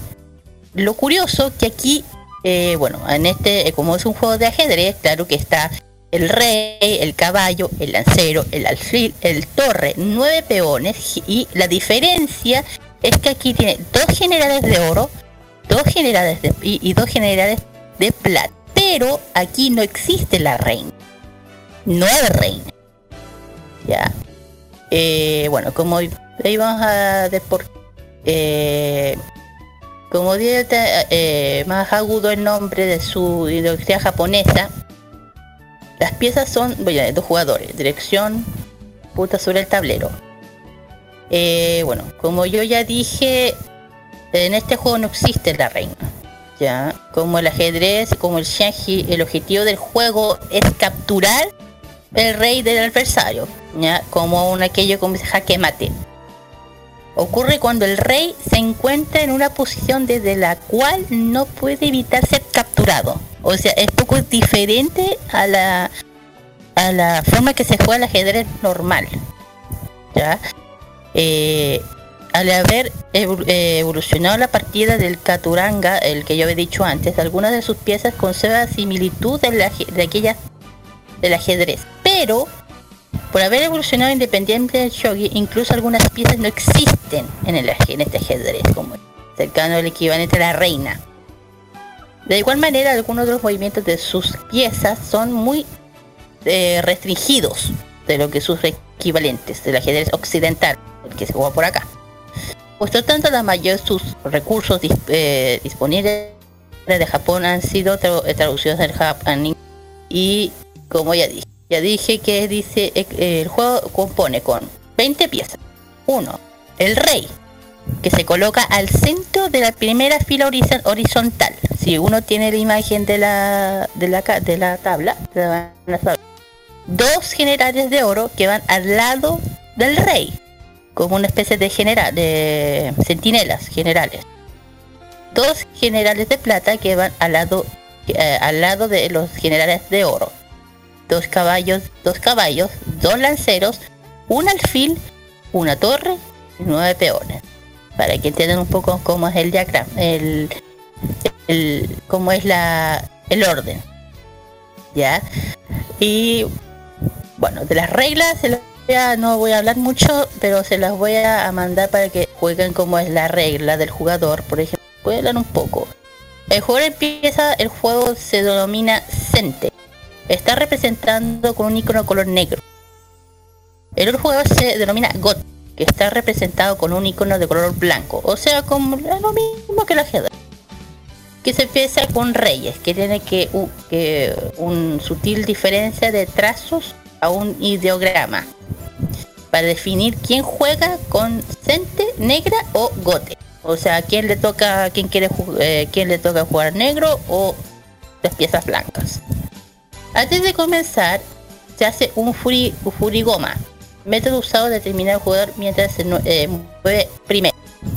Uno de los jugadores se toma cinco fichas de peones, la gila, la gita y la lanza, al suelo del tablero, y el número eh, de peones que promociona boca arriba es superior a peones normales. Al jugador que lanza juega blanco, o sea, que el segundo movimiento, el torneo es el, en el eh, en torneos el afi- afinaciones del jugador de rango más alto realiza el furigoma. Ahí un pa- para que tengan una idea que lo cómo se juega un poquito este ajedrez japonés. Y como ya había dicho, este juego, eh, bueno, se ha metido, está regado en casi en toda la cultura japonesa, en anime, en casi en películas, so- eh, dramas, como les podríamos decir. Y bueno, una de las series que eh, introdujo esto dentro del anime, dentro de la, cultura popular, fue Ryu, Ryujo no Oshigoto. Yo creo que varios deben haber escuchado esta serie, de hecho yo la vi. Que justamente es una serie eh, de anime de, escrita por Shiro Shiratori, ilustrador. Publicó como 5 volúmenes del 2015 editorial Gabunko. Y estaba y una serie de anime que se lanzó en el año 2018. El, hace dos, hace el, claro, el año pasado. Que duró dos episodios que, que bueno, justamente habla de, de un chiquillo que eh, Ya- Yaichi, que es un prodigioso, eh, que, que un prodigio dentro del juego de Shogi. ¿Por qué? Porque quien ganó el título de Ryujo a la edad de 16 años, luego de su victoria eh, ha caído en un desánimo. ¿Por qué? Porque hasta se le eh, hasta que se les acerque el Ai Hitatsu, una chica de 9 años, del cual le suplican si alguien vio esta serie, para que le haga su discípula. ¿Por qué? Porque porque digo que Ryosho es importante. Como ya vi, yo dije que había mencionado el Mechi. El Ryosho significa rey dragón. Es el nombre de una pieza pro- pro- profesional, eh, promocional del juego Shogi, así como el nombre de torneo profesional del Japón, japonés de Shogi, el título del ganador del torneo. O sea, eh, la pieza Ryujo es un torneo promocional que puede moverse como una torre. Eh, eso significa, de hecho yo dije que eh, los dos títulos son los más importantes porque para que digan los premios en metálicos son de para que de- para que vean que este, es un juego serio de metálicos de 32 millones de yens al vencedor y 8 millones para el finalista unos 280 mil a 70 mil euros millones de euros que es lo que se gana en un torneo Como competición se entrega 15 14,5 millones de yenes al anterior ganador y 7 millones para competidor, eh, eh, unos 130 y 60 mil mi- eh, euros. Para que y de hecho aquí después les voy a mandar un listado de los de lo que han ganado. Eh, parece que no hasta los que hoy en día. Eh, Digo, esta serie de anime la pueden ver, es muy buena, muy interesante. ¿Por qué? Porque. O sea, desde hay, dos hay dos series de anime que están basadas en el Go y en el Shoji. Esta es la que está basada en el Shoji. Y la recomiendo, es muy buena, te cumple 100% de las temáticas de todo este, este juego, como se juega. Eh, comentarios, chicos, dudas. Sí. Cuéntame. En primer lugar, eh, un poco eh, revisando cómo es un tablero de shoji, un poco para explicarlo a, lo- a la gente que me está oyendo. Nuestro ajedrez tradicional es 8x8, son 64 cuadros de movimiento dentro de nuestro aje- ajedrez occidental. Pero el del Ujú. shoji so- es 9x9, eh, son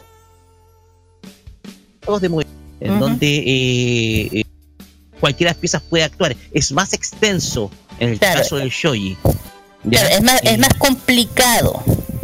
El shogi, eh, o sea, este juego de ajedrez tiene una, una compleja eh, temática de jugar al ajedrez común. Claro. Es más complejo. Pero si uno solo sabe jugar, es por eso que muchas veces alguien vio al, al, al papá de Rasma jugando con el papá de Akane, que le hace hueón, dice, mira ahí, jaque mate. Claro, sí, me acordé de esa, de esa. Pero incluso después voy a hablar de un capítulo específico, un capítulo específico de- de- del tema de Shoji en Ramo y medio. Eh, hay, evoco recuerdos de que muchas veces el juego del Shoji en Japón incluso se vuelve adictivo. Al, al Claro. que se ha vuelto incluso hasta un juego de apuestas, más que un juego de estrategia. Es que bueno, es que hay de que... apuestas incluso en Japón. Es que igual como... El ludópata que- de algunos jugadores incluso. Sí, pero igual, bueno, todos saben que cualquier, juego, tanto de mesa o de máquina, es... eh, uno se puede volver fanático.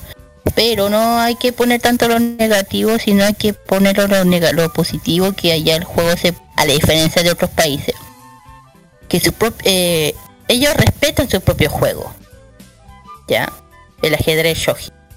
Eh, eh, la diferencia, bueno, eh, como te digo, en casi todos sus, todo lo que tiene con, la- con animación japonesa tiene que estar el show o el go, porque son dos piezas de ajedrez importantes dentro de la cultura japonesa. Si tú vas para allá y ves dos personas mm, no tan adu- adultas o, o tercera edad, todos juegan el shogi de una manera de, de- de hablar. con- Es lo mismo que pasa allí en Santiago. Si uno va al, a Plaza de Armas, si alguien va, ha ido. Sí, sí, de repente han visto un montón de caballeros jugando damas. Ya, Sí, porque se reúnen, se conversa, igual es una, un, un momento de conversar, de, de- de fanáticos del juego, de este juego. Eh, igual es una, una forma de cultura interesante. Y comparte con similitud con acá de Occidente, en donde también es un juego conversable incluso. Lo hemos visto en muchos animes donde eh, hay ancianos o personas donde juegan shoji y conversan, hablan de los temas eh, en una tarde, los temas cotidianos. Vamos. Eso es una intención que, bueno, es- eso se asemeja con lo que es un poco eh, el juego, el shoji como esparcimiento en pocas palabras. Claro, correcto.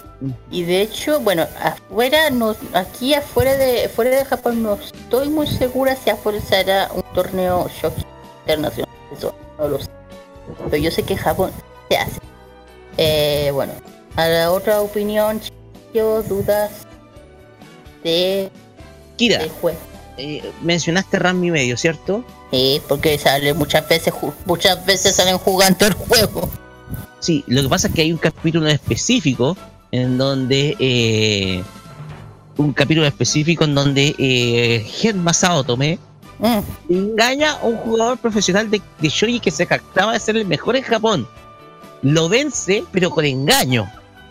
Y de ahí se deriva una serie de situaciones cómicas dentro del capítulo, como que eh, el tipo pierde a la esposa, que está vestida con una figura de Shoji. Ah, claro, porque se... Y toda y, y Genma mete dentro del juego a toda la familia Tendo, los cuales se tienen que disfrazar como figuras de Shoji y al final eh, eh, este tipo toma a, a Kane o a Nabiki o a Kazumi como si fuera su esposa, le parece mucho a ella y toda la cuestión, o sea, Ah, un sí. capítulo bastante cómico dentro de la temática del Shoji. Y además de que incluso eh, dentro del misma dentro del mismo episodio se da el momento de que eh, Japosai explica cómo son los movimientos de cada una de las piezas Claro, del juego. claro, porque como Japosai es, tiene más experiencia yo, porque hay que antiguo. Igual como ese, ese capítulo era chistoso porque como dijiste tú, eh, ojo, el papá de Raquel, de Akane parece que fue Akane, eh, Eh, enga- engañó la forma de jugar al, sí, al- el al- papá de Ranma, Genma. papá- el- el- ya, pues, el papá. eh, El papá, bueno, el, Genma había engañado. Y claro, para que la gente no crea que un juego, no, aquí fue una, aquí en este, este episodio le intentaron dar un poco de cómico al juego de Shoji, ya, porque como allá, allá en Japón hay mucha gente que ha ganado y siempre viene alguien ganador haciéndose, "Ah, yo, yo soy el mejor, ¿cachai? Entonces fue con una- una- un tema simpático, ¿cachai? Eh, tiene mucho el tema del orgullo personal, de que si son vencidos y todo lo demás. Claro. Y bueno, eh, bueno. Aparte de este, bueno, eh, si hay, han salido es más series, bueno, ya dije las que ya han salido. Eh, si no me recuerdo, ¿dónde más eh, se había visto juego? No acuerdo haber visto. Tengo ¿no? una serie que se refiere a eso, pero ya no me acuerdo. Tendría que, Pero- tendría que buscar. Tendría que Eh, buscar. Kenshin no, porque Kenshin del año mil- es del año 1800. Este juego fue, eh, este juego de Shoji no, fue eh, fue en el año 1900 eh, dije 1900 Eh, No, no creo que sí no me no si tú serie, me acordé de una serie un grupo de escolares, no perdón eh, si está escolares que, que crean un club de shoji. ah viste Tengo, ten- tengo la serie en la punta de la lengua. no perdón Sí. retiro lo dicho no eh, eh, en Kenshin también se jugaba el do- el el Koshi, el, el Yoshi ¿por qué? porque el porque la época de Kenshin eh, transcurre durante 1612 hasta 1899 o 1900 de- entre la era Tokugawa y Meiji. Entonces sí, sí, el, juego existía en esa época. Existía. Pero sí, ah, se acuerdan. De hecho, le doy un ejemplo. ¿Se acuerdan cuando, cuando eh, Sanosuke, cuando Sanosuke decía, ah, voy a ir a jugar, me va a ir muy bien. ¿Se acuerdan? Ya, eso era una forma, esto es lo que la gente en el gobierno de esa época intentaba, eh, eh, eh, ¿cómo se llama? Que había una prohibición de juegos de azar. Ya, pues el, show, el shogi en esa época era como un juego de azar, que se ganaba dinero. Eh, Roque, Sí. de Y entonces- comenté de que, de que también se puede prestar como para apuestas. Claro, entonces yo digo, si, alguien se acuerda que muchas veces que Sanosuke decía que llegaba con sin plata porque el se gasta, se gasta, se, apostaba toda la plata en algo, ya, ¿por dónde se gastaba la plata? Jugando. Ah, de hecho, pasa- eh, eh, en un capítulo de de Sanosuke que juega con el con lo con este doctor alemán, no sé si alguien se acuerda de este capítulo Sí, con los sí. caballeros ya justamente ya, justamente hay una escena que está con el doctor alemán jugando en la casa, en la casa de, en el dojo, perdón. Y entonces el, el, el no sé qué está con la cabeza. Porque el caballero le había ganado como cinco veces y no le había ganado. Entonces está desesperado de cómo poder ganarle. Entonces está dice, pero cómo, y dice, ¿cómo lo hace? Dice, es experto, le dice, enséñame. Está todo el rato metido, nadie lo saca. Y de hecho la, y de hecho la cabra le dice, Y tú no nos habías dicho nada y él, mira, toda- él todavía con la cabeza como chucha le gano, no lo puedo ganar, ¿cómo lo hago? Son situaciones Ah, chistosas porque eh, son chistosas. Sí. Eh, ya. Eh, bueno, no creo, no hay más opiniones, creo que no. Sí, yo estoy tratando de memorizar qué serie era, eh, eh, qué serie Bueno. anime tenía, eh, tenía contenido shoji, pero me acordé de una. Me acordé de una que era muy, que era, que, que era de unas chicas que fundaban un club de shoji en, en, en su instituto. Un- Oh, me pregunto. no me acuerdo, lamentablemente no me acuerdo del, del título. Se me olvidó el nombre. Ajá, no, tranquilo, todo bien. Eh, bueno, eh, ya bueno, ya mencionamos algunas series donde ha salido este juego, ha salido en Ranma, han salido en Kenshin, ha salido, yo creo que han salido en otras series de anime, pero hay que hay que eh, tener mucho ojo cuando aparece eso. Eh, en fin. Bueno, si no hay más comentarios, más eh, dudas, eh, Por el momento no, Kira. Ya, de bueno, parte- este, de acuerdo. Bueno, chiquillos, pues, ojalá que les haya gustado el tema del, fa- de- del tema del shoji, que se trata, de dónde es, de dónde empieza y de dónde sale, o ha salido.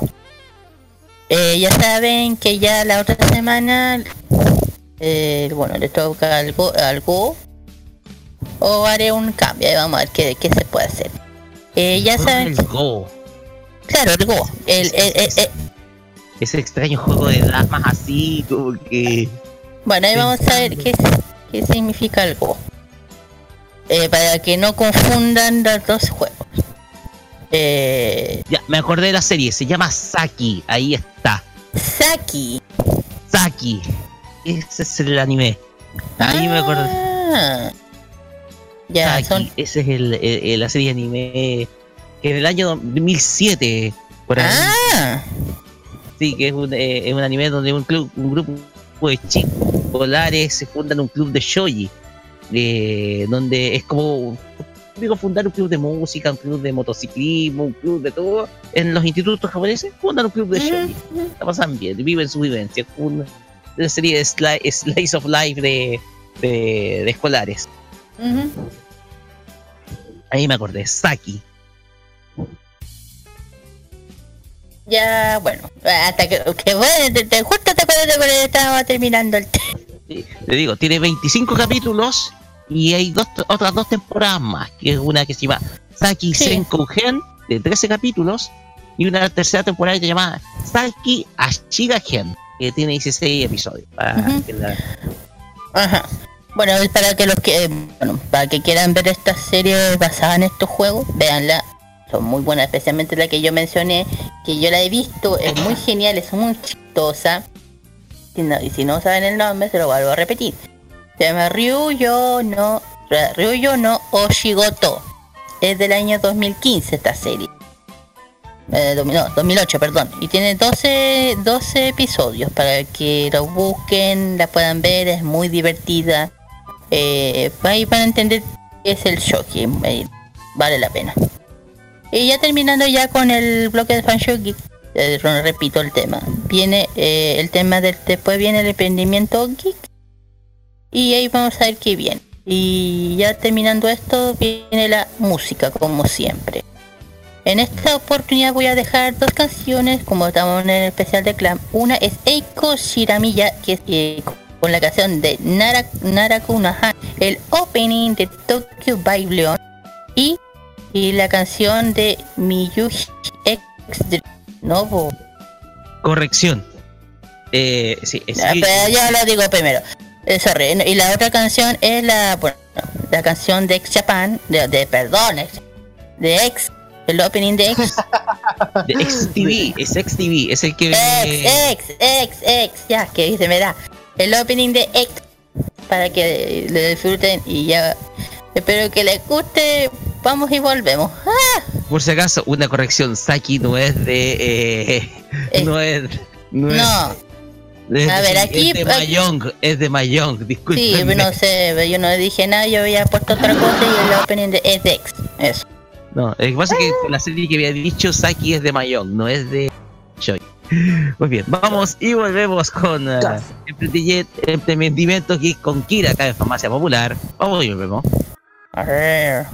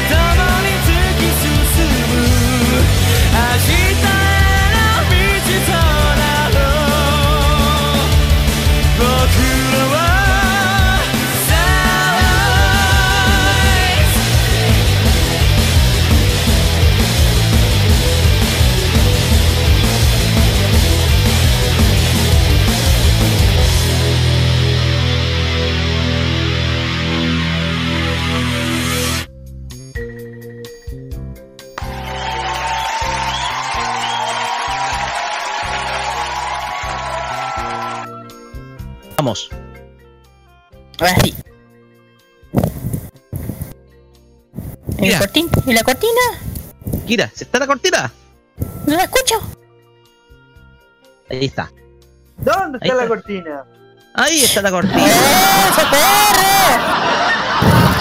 Ya. Ya. Oiga, ya. Sí, señores, ya, bueno, ojalá que les haya gustado el tema de Shoji, le haya interesado y también hayan disfrutado las dos canciones. Bien, ahora viene un poquito la sección pequeñita del emprendimiento geek, y que yo ya dije de qué se trataba. Que es una mini sección para que la gente que tenga su emprendimiento geek, tanto área, eh, área de moda o que tenga con comida, eventos o, cosas similar, la pueden promocionar aquí. Si, si quieren saber si hay una especie de abono o no, se pueden comunicar a través de nuestras redes sociales, tanto en el, fe- en el Facebook o a través de nuestro WhatsApp o en Instagram, en Instagram por modo eh, de Instagram modo radio. Eh, para que puedan tener su momento de, de, de- de promocionar su emprendimiento. En este momento vamos a hablar, bueno, no vamos a hablar, vamos a, vamos a anunciar los eventos que se van a hacer esta semana. Una es la de mañana, que es la Feria Friki Karaoke, que vuelve, ¡yeah! Vuelve la serie, la, la- el evento, ¡yeah! Eh, bueno, esta, pero la- esta vez nosotros no vamos a ir, vamos a ir a la, anterior, a la otra. Eh, es la Feria Friki, la Feria Friki Karaoke. Esto se realizará el domingo 7 a las 11 y 7 de la tarde en la Plaza Cívica de Huechuraba, Avenida Recoleta 5640. Eh, Ahora es muy fácil de llegar, solo con el metro línea 3 llega y listo, llega.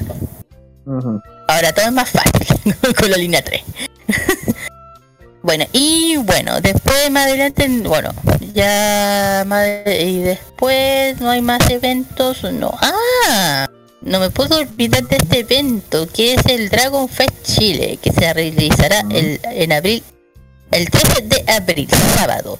Donde justamente la familia Friki vamos a estar presentes esta vez. Esto se va a realizar en la estación, en la dirección de estación Mata, en el, la muni- Metro La Granja. Ah, no, eh, Metro No. Santa Rosa. Santa Rosa eh, 9014 La Granja. Esto va a ser, esto es cerca de la municipalidad para que sepan dónde está. Y, la, y las entradas son completamente gratuitas, así que para que vayan, pasen, pasen bien eh, con este evento dedicado a los fanáticos de Dragon Ball, a Dragon Fest Chile. Se va a pasar muy bien, yo estoy muy seguro que viene cosas muy, muy, muy, muy, muy divertidas. ¿ya? en fin. Eh, Repito, vos. sí, pues. Ya. Pues bien, ¿hay algo más, Kira? Por el momento. Sí, sí, sí. Eh, Lo que el otro que voy a mencionar es una tienda que ya conocía nuestra querida, que hace rato que ya no lo veo, que ya lo he hecho de Ojalá poder verlo en en los eventos. Es una eh, un, evento. Es una tienda que se llama Sagrario Obsidiana, que lo hemos visto, eh, ya hemos, lo hemos visto en varias eventos o ferias que bueno, lo pueden encontrar en su página en el Facebook Sagrario Obsidiana Tiendas.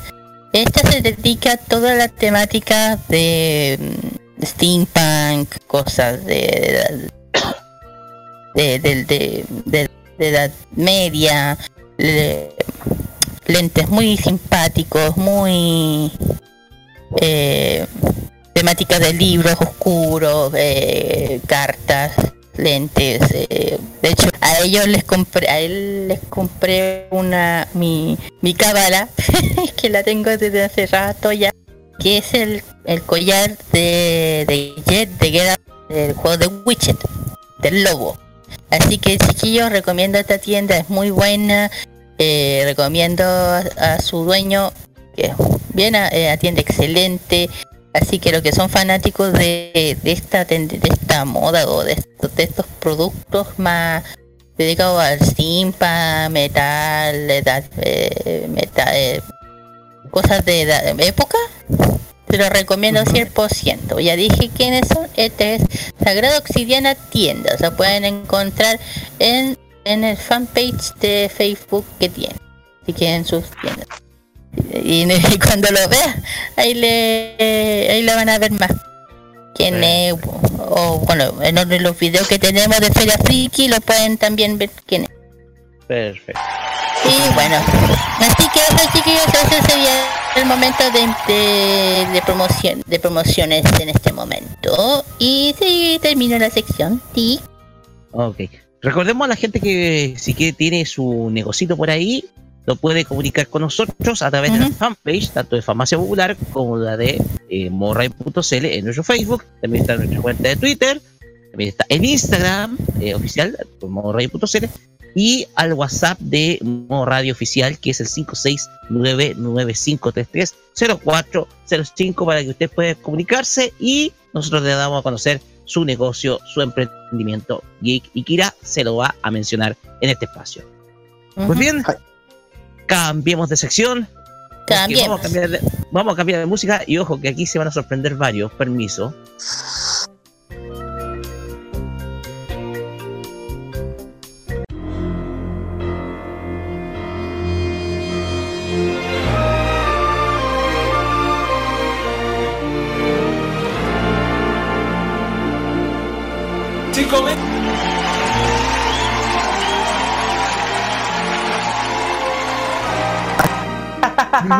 Puta, Manuel Santos Pinto me arruinó la sorpresa. ¡El balón! ¡Cum! Muy bien, regresamos a la cortina clásica del cine. ¡Me contó Radio Kun! Te por Radio Kun. Acá, en, acá en Farmacia Popular, versión anime, claro está. Y ojo, que es la cortina que nosotros hemos usado en el, en la, en el, en, el- nuestra sección de los imbatibles desde el año 2016. Por lo tanto, es el- la sección clásica de, la base clásica de la sección. Y decidimos volver porque pidieron, oye, cámbiate la base, po. Algo que sea más identi- identificable. Y volvemos a esta base que es la del cine de culto. Pero ahora va a estar acompañándonos en la versión anime. Y en esta ocasión no nos vamos a restar de Clam Day porque precisamente la película que vamos a hablar hoy día como reseña tiene relación con el mundo Clam. Porque nosotros continuamos con este nuevo ciclo ahora en Farmacia Popular en esta temporada 2019 en donde tenemos preparadas siempre las mejores reseñas para esta nueva sección de recuerdos nacida del seno de los imbatibles y del anime clásico. Hoy presentamos en un nuevo cine Ah, ¡Me contó Radio Chan! lol. Último Radio Kun, versión anime, un viaje por las mejores películas que nos entregó la animación japonesa en los últimos 50 años. Y con esta premisa damos inicio a esta segunda edición con una obra que ha estado encerrada tanto en un misterio por su final inconcluso, pero que a pesar de ello Uf. se mantuvo como una película que impactó al público a finales de la década 90. Pasemos a escuchar un pedacito del soundtrack de la película del día de hoy.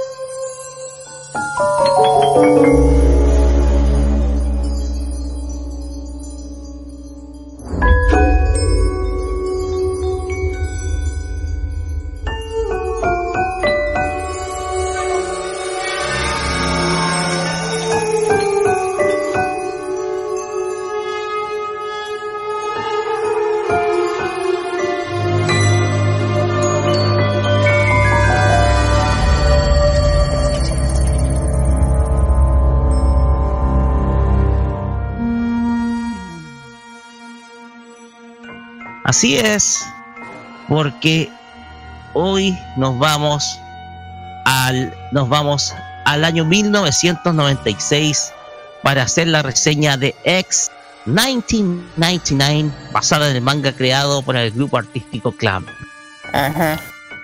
Luego de cuatro años de publicación en la revista Kadokawa Shoten, el estudio de animación Madhouse se animó a realizar una producción animada basada en el exitoso manga creado por el grupo artístico Clam, quien en esa década tomó la batuta dentro del mundo del arte llevado al papel.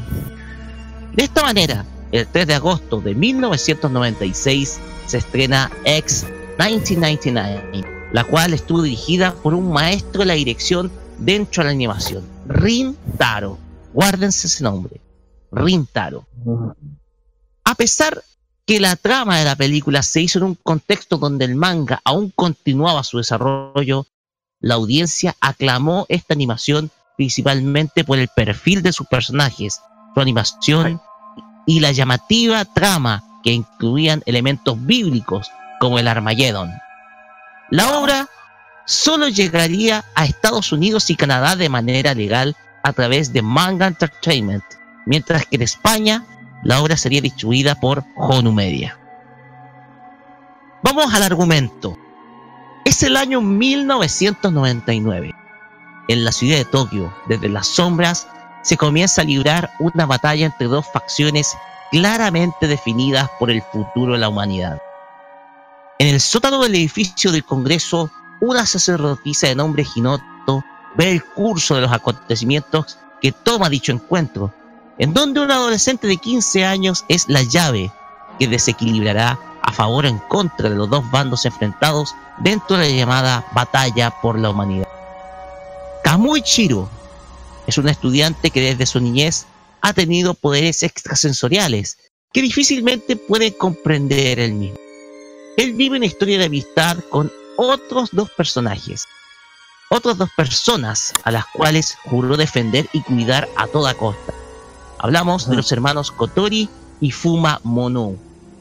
Ese poder le basta para notar la existencia de acontecimientos extraños en la ciudad y que no son visibles a los ojos corrientes de los seres humanos. Kamui se da cuenta de la guerra existente y de los dos bandos que se enfrentan, los cuales vamos a entrar a especificar a continuación para que ustedes conozcan quiénes son. El primer bando son los dragones del cielo, conocidos como los Ten no grupo el cual se encarga de la defensa de la humanidad frente a un posible apocalipsis. Este equipo está conformado por seis integrantes, los cuales falta uno al cual se le va a sumar, haciéndole spoiler, Kamui. Primero está la simpatía de Sorata Arisogawa, un muchacho que es descendiente budista, mejor dicho, aprendiz de Buda. Y a pesar de sus vestuarios que son bastante juveniles para la ocasión, él maneja un muy poderoso arte basado en el rayo. Arashi Kishu es una sacerdotisa, una Hime, que también posee un gran poder. Ese poder lo guarda en su mano, si no me equivoco, en su mano derecha, y es su espada, perdón, su mano izquierda, la cual guarda como funda para esta espada poderosa, la cual ella enfrenta con una habilidad sencillamente monstruosa.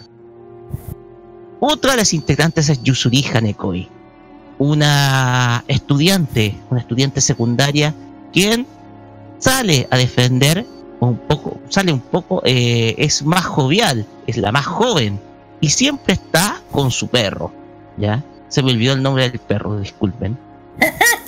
Sí, se me olvidó. tranquila, tranquila. Es la más jovial, la más alegre, ve las cosas siempre con optimismo y a la vez es, por así decirlo, el cable a tierra y la consejera de cada uno de su equipo de los Tenno Ryu. Otro es Aoki Seishiro. Es un ejecutivo que trabaja en una oficina. Es un oficinista, un hombre corriente y dedicado a su trabajo y su familia. Nadie puede su- nadie puede sospechar que él tiene un extraño poder en su interior. Otra es Karen Kazumi. Es Mm. una muchacha que, eh, que ejerce la prostitución, pero tiene profundas creencias religiosas. Es hábil manejando el fuego y es la más apasionada de todo el equipo. Por último, está el nombre de Subaru Sumeragi, personaje que aparece en Tokyo Baby. Yo iba a decir eso. Sí, de hecho. Tokyo Babylon es el nexo entre X y el manga, uno de los primeros mangas del el grupo. Con Eh. Suzuka Kamuishi, quien toma protagonismo en esta historia. ¿Quieres decir algo? Kia? Sí, de hecho había dicho, había mencionado anteriormente que Tokio, eh, Tokio tiene una similitud con él. ¿Por qué? Porque el protagonista también tiene un futuro. Entonces tiene una similitud. Si alguien lo ve aquí es por algo. De hecho creo que esta se hizo antes. si No, no, o después. Así es. Sí. No, pero no se extrañan que aparezca. Ojo. Vamos con el otro bando, el bando que está en guerra. Hablamos de los dragones de la tierra o los Shinoryu. Este bando está a favor de la destrucción de la humanidad completamente. Buscan purificar el mundo de los seres humanos y crear un nuevo orden sobre la tierra. Son, al igual que los dragones del cielo, siete integrantes quienes comenzamos a enumerar, eh, enumerar perdón, primero por Yuto Ki- Kigai. Yuto es un funcionario público, es un burócrata quien trabaja atendiendo público en las oficinas del municipio de la ciudad de Tokio. Es un tipo sonriente, bastante, por así decirlo, coqueto y muy, pero muy simpático a la primera vista. Él guarda un extraño poder con sus cuchillas que él maneja a ciencia cierta y con completa perfección. Segundo integrante es Satsuki Ya- Datoji. Satsuki es una muchacha amante de la computación. Es una, mucha- es una muchacha hacker quien se mete dentro de las redes de telefónicas y de la ciudad para buscar pistas y a la vez espiar a posibles eh, enemigos que son los dragones del cielo. Ella maneja una máquina que es completamente poderosa, que se llama Monstruo, ¿ya? La bestia, perdón. Así se llama la supercomputadora que maneja Satsuki. Y ella está muy apegada a esa máquina. De hecho, cada vez que la maneja, tiene que entregar una parte de su existencia. Producto de que se, se inyecta con diversas eh, eh, recibe diversas inyecciones, principalmente de sus venas. De esa manera usa, conecta sus nervios con la máquina y la maneja a su voluntad. Tercer personaje es también relacionado, por así decirlo, con Tokyo.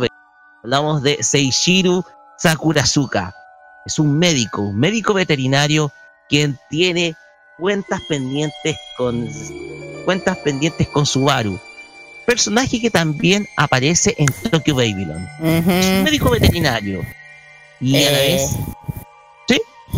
eh, datos eh, para, para- que tengan en cuenta un tema sobre este eh, Seishiro. eh, este sería como una especie de yaoi, ojo. Ah, sí, hay una Porque él relación. está, porque él está enamorado de, de su ojo.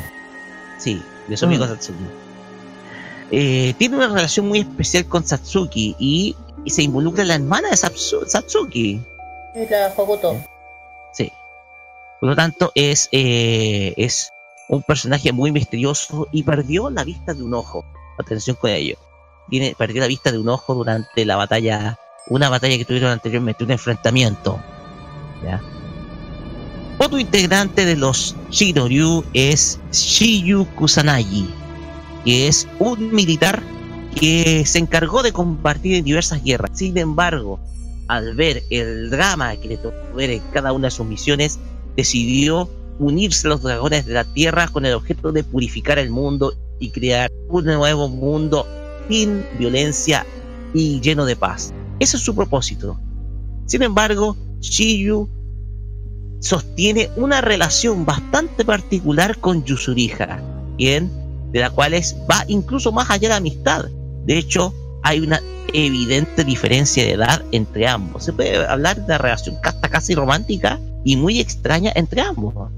Porque Shiyu debe tener aproximadamente 30 años, sí, tiene 30 años, mientras que Yuzuriha tiene la mitad de su edad, incluso menos, 14. Tiene una relación muy particular. Otro personaje es Kakio Kusuki. Él es conocido como el vidente de los dragones de la tierra. Es el hombre que se encarga de ver el futuro, el futuro de la la humanidad y de la batalla que libra. Pero particularmente este personaje solamente aparece en la serie animada, no aparece en la quien sí aparece es Shoyo Asagi, un estudiante de secundaria quien es experto en manejar el aire. Es un excelente, es un hombre que maneja los, las corrientes de aire a su voluntad. Y a la vez libra batallas contra los dragones del cielo en numerosas ocasiones dentro de la película. Por último, está Nata, un, eh, por ¿cómo podemos decirlo? Un res- resultado de un experimento genético de clonación Mm. hecho por una compañía.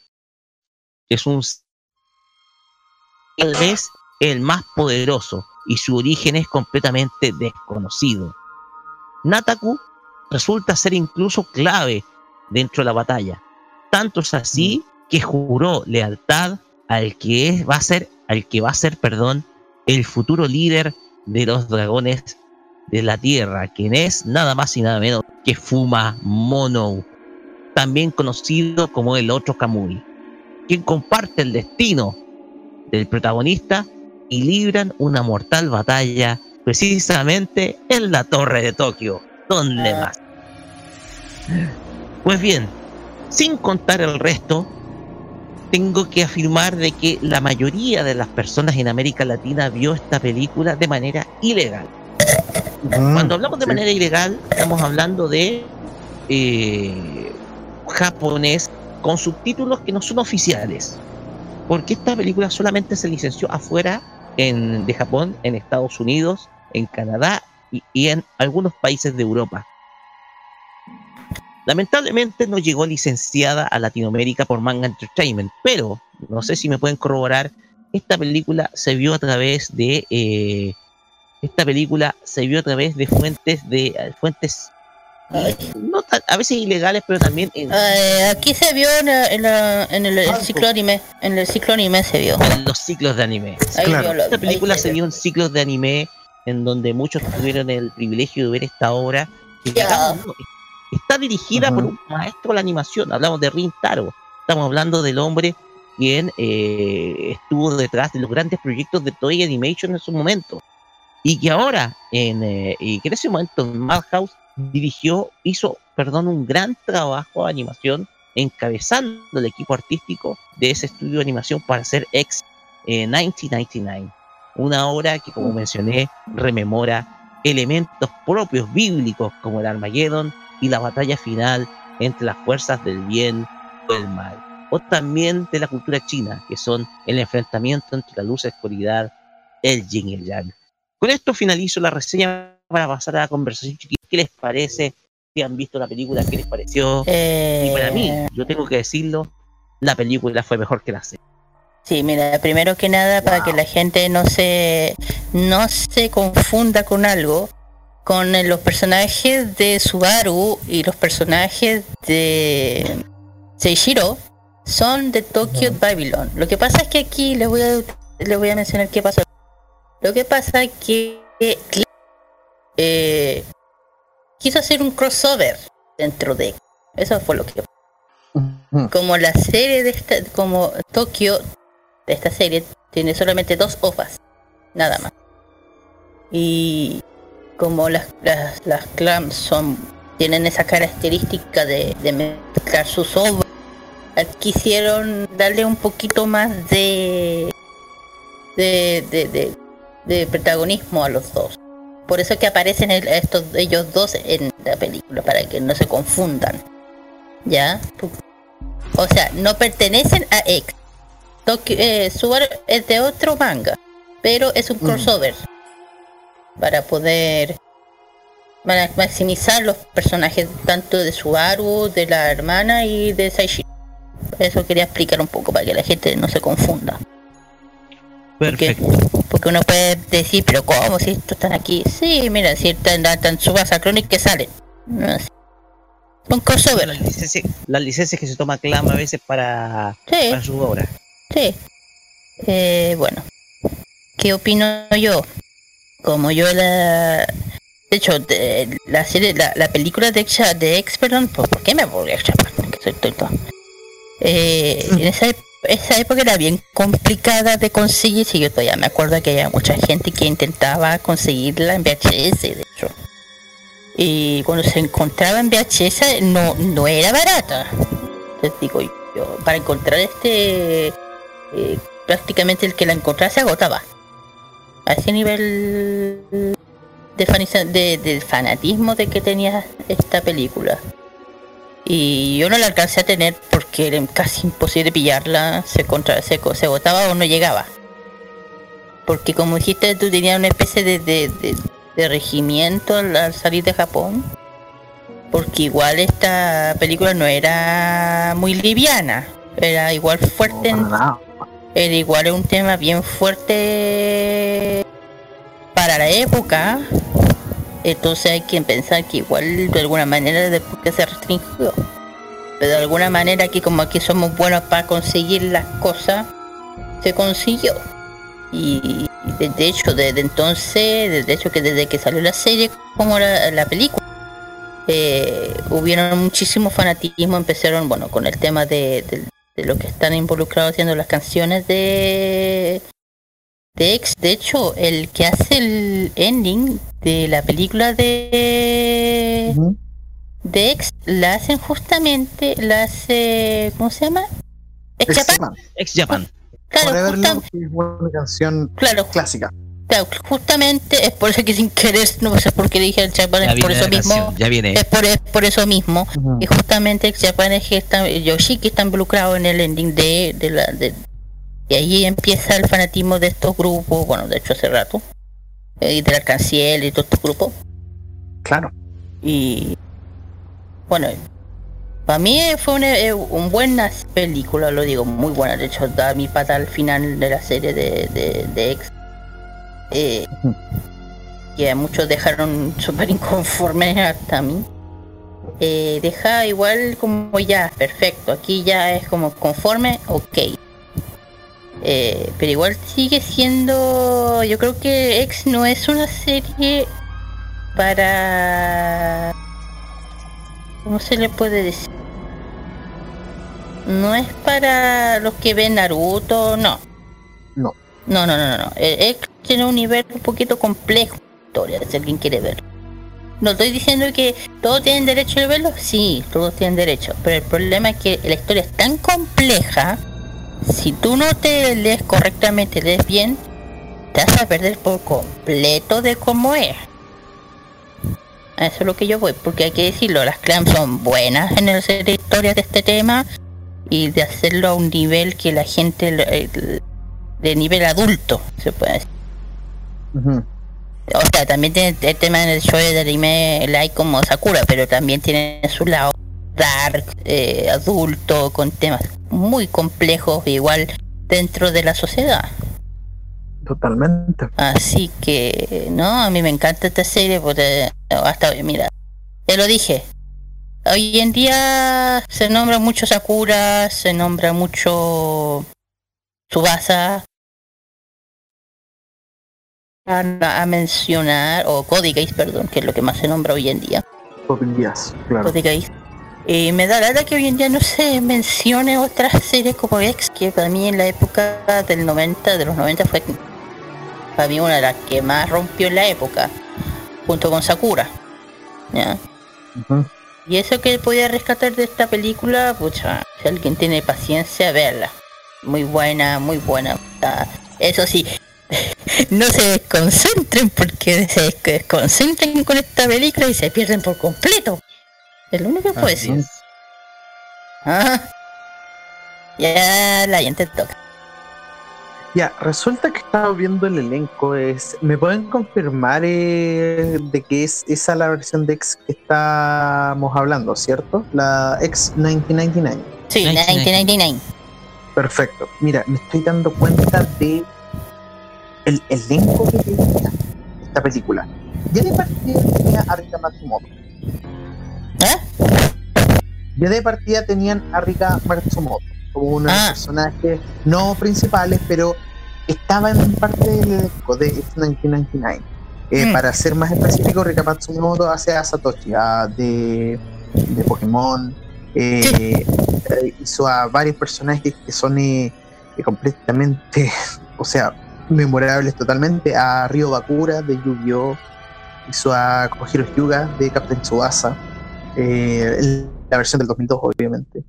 Em, estuvo en Yu Yu Hakucho, estuvo en Detective Conan, entonces estuvo en series bastante renombradas y hace el personaje de Nataku en X.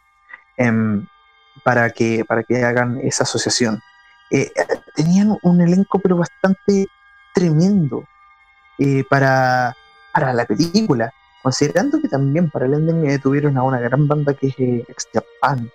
Em, también eh, tenían a, a, a Koichi Yamadera, eh, ya, wow, a Tomokazu Seki, eh, tenían a Mami Kobayama, em, tenían a múltiples eh, actores de doblaje de renombre, tenían a, a, a Iwao también, a Hideyuki Tanaka, eh, a, a Masako Ikeda. Son, son leyendas a esta altura. Lo mejor de lo mejor de los época. sellos, exactamente, los sellos de la época. O sea, em, es para que dimensionen eh, qué tanto le pusieron a esta película eh, dirigida por eh, Rintaro, si no me equivoco. Em, en serio, eh, sobre la, eh, eh, solamente puede hacer justicia un gran elenco, una gran dirección, una gran animación también. Eh, Madhouse, eh, porque en esa época la Clamp estaba eh, animando su anime por Madhouse. De hecho, Sakura Así Card es. Captors también eh, fue, es animada por Madhouse. Mm. Entonces, em, tiene eh, bastante relevancia Eh, a la hora de, de, de decir de qué tipo de calidad es esta oh, película y per se también serie. Así que eh, por el tema de nada, rent- solamente invitarlos a, a- a- a Mm. que la vean. Mira, por el tema de rentar o para que la gente cache un poco quién es él, él es un director muy reconocido, como tú dijiste. Él ha hecho, eh, dirigido series como Astro Boy, Jet Marte del año 1975, Captain What? Harlock, Captain Harlock. Galaxy, Ex- eh, eh, Galaxy eh, Extra en 90 y 99, la película. Y también Hmm. ha hecho la película de Metrópolis de Osamu, de, Sa- de Osamu. También la dirigió él. Metrópolis. Metrópolis, imagina. Claro, sí, pues Metrópolis. Estamos hablando de Osamu. pesos pesados. De un Sí. peso pesado en la animación. Peso Claro. completo. Y la última que hizo fue Space Pirate Captain Harlock de Endless Odyssey Ujú. del año 2003. Esa fue la última. Dice que todavía está vigente, pero no, no se sabe en qué está ahora. Pero está Está como retirado eh, o suspendido. Es que igual tiene su edad, porque tiene 78, piensa un poco. Sí, está pues. casi como retirado. Mm. Eh, ¡Plata! Sí, pero fíjate el peso del director. Sí, pues. El peso del elenco. La animación, el estudio y mira lo que tienes. Oye, se dieron cuenta, eh, perdón un poco, se dieron cuenta de la fecha y el del, de los números. Fíjese, se llama X 1999 y don, y cuándo se estrenó el 3 de agosto de 1996. No, no encuentran raro esa weá. Upa. Sí. Ajá. El ex Es uno lo puede representar con el número 10 y el resto con, el- con la fecha. O sea, hay muchas interpretaciones del, de Es que qué cacha- es el nombre. Que no, lo digo en el sentido que si te das cuenta la fecha es poco... No sé si lo hacen de forma numérica o de, de alguna especie de no sé de qué. Porque si te das cuenta, ex 1990 por 1996. Y si das vuelta al 6, es un 9. Exactamente, sí. Entonces como que da un poco... Puede ser que las Clam a veces me sorprende. Detrás del- del- Claro. Muchachos, eh, vamos cerrando ya porque, eh, digámoslo, estamos atrasados, pero de todas Ay. maneras, eh, eh, es, ha sido una película que sin duda alguna tienen que ver. Es Mm. una película que ustedes tienen que ver si no la han visto. Es una obra de Clamp que tienen que conocer si aún no la conocen. Eh, trata de temas que son propios de la Biblia, temas bíblicos como la Mm. batalla final el bien y el mal, el Armageddon, como se conoce. Entonces, con esa temática yo creo que ustedes pueden adentrarse y conocer más de esta obra ya para ir finalizando y pasar con la música. Porque ¿Y puedo hacer una aclaración, Rocky? Antes de disculpar la interrupción, mira, en caso de que quieran buscarla por la internet y verla, pueden reconocerla como ex The Movie o ex 1999. Eh, son exactamente lo mismo, para que no hayan confusiones de que, a ver, ¿cuál veo? ¿Ex The Movie o ex 1999? Ambos son lo mismo. Así que, para que no haya confusiones, y esto puede suceder, nunca se sabe, así que estos Ah, sí. pequeños datos se tienen que dar. Perfecto. Pues bien, vamos con la música y vamos a ir con el tema de cierre de la película, un tema Ah. bellísimo. Hablamos de Ex Japan y la canción Forever Love en una versión single de 4 minutos 39. Eh, la otra versión, la, eh, la versión es de 8 minutos, pero vamos a escuchar la versión single que es de 4 minutos y medio para que ustedes puedan enamorarse. Mi novia estaría encantadísima porque ella es fanática de Ex Japan, así que Ah, sí. y sobre todo de Forever Love, así que todo el- Y posteriormente- todo. Ah, Perfecto. Para el momento. Y posteriormente vamos a escuchar a, eh, a Yui Shiratori con la rareza musical de la semana, que siempre lo tenemos acá, con Mokona no Yume Pu Pu Pu, que es la mágica. Pero ya voy a entender por qué una rareza. Pero por mientras, con- vamos con eh, Ex Japan y Forever Love acá en Farmacia Popular. Vamos y volvemos con el Asian Top Chart y el cierre de nuestro programa.「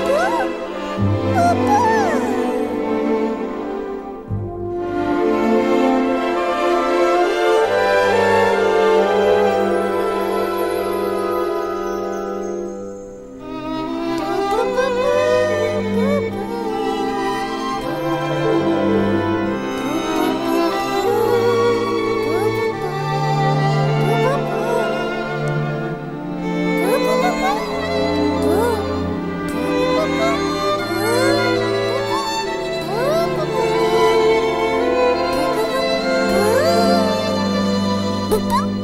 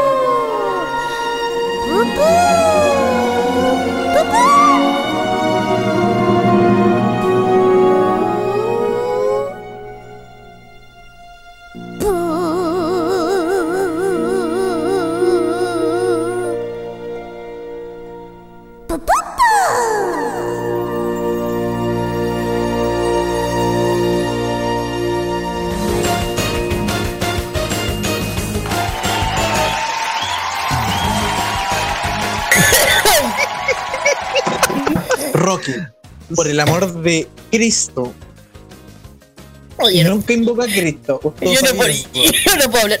Ok. Weón, no sabía que esto era la bosta musical. Acá en farmacia popular.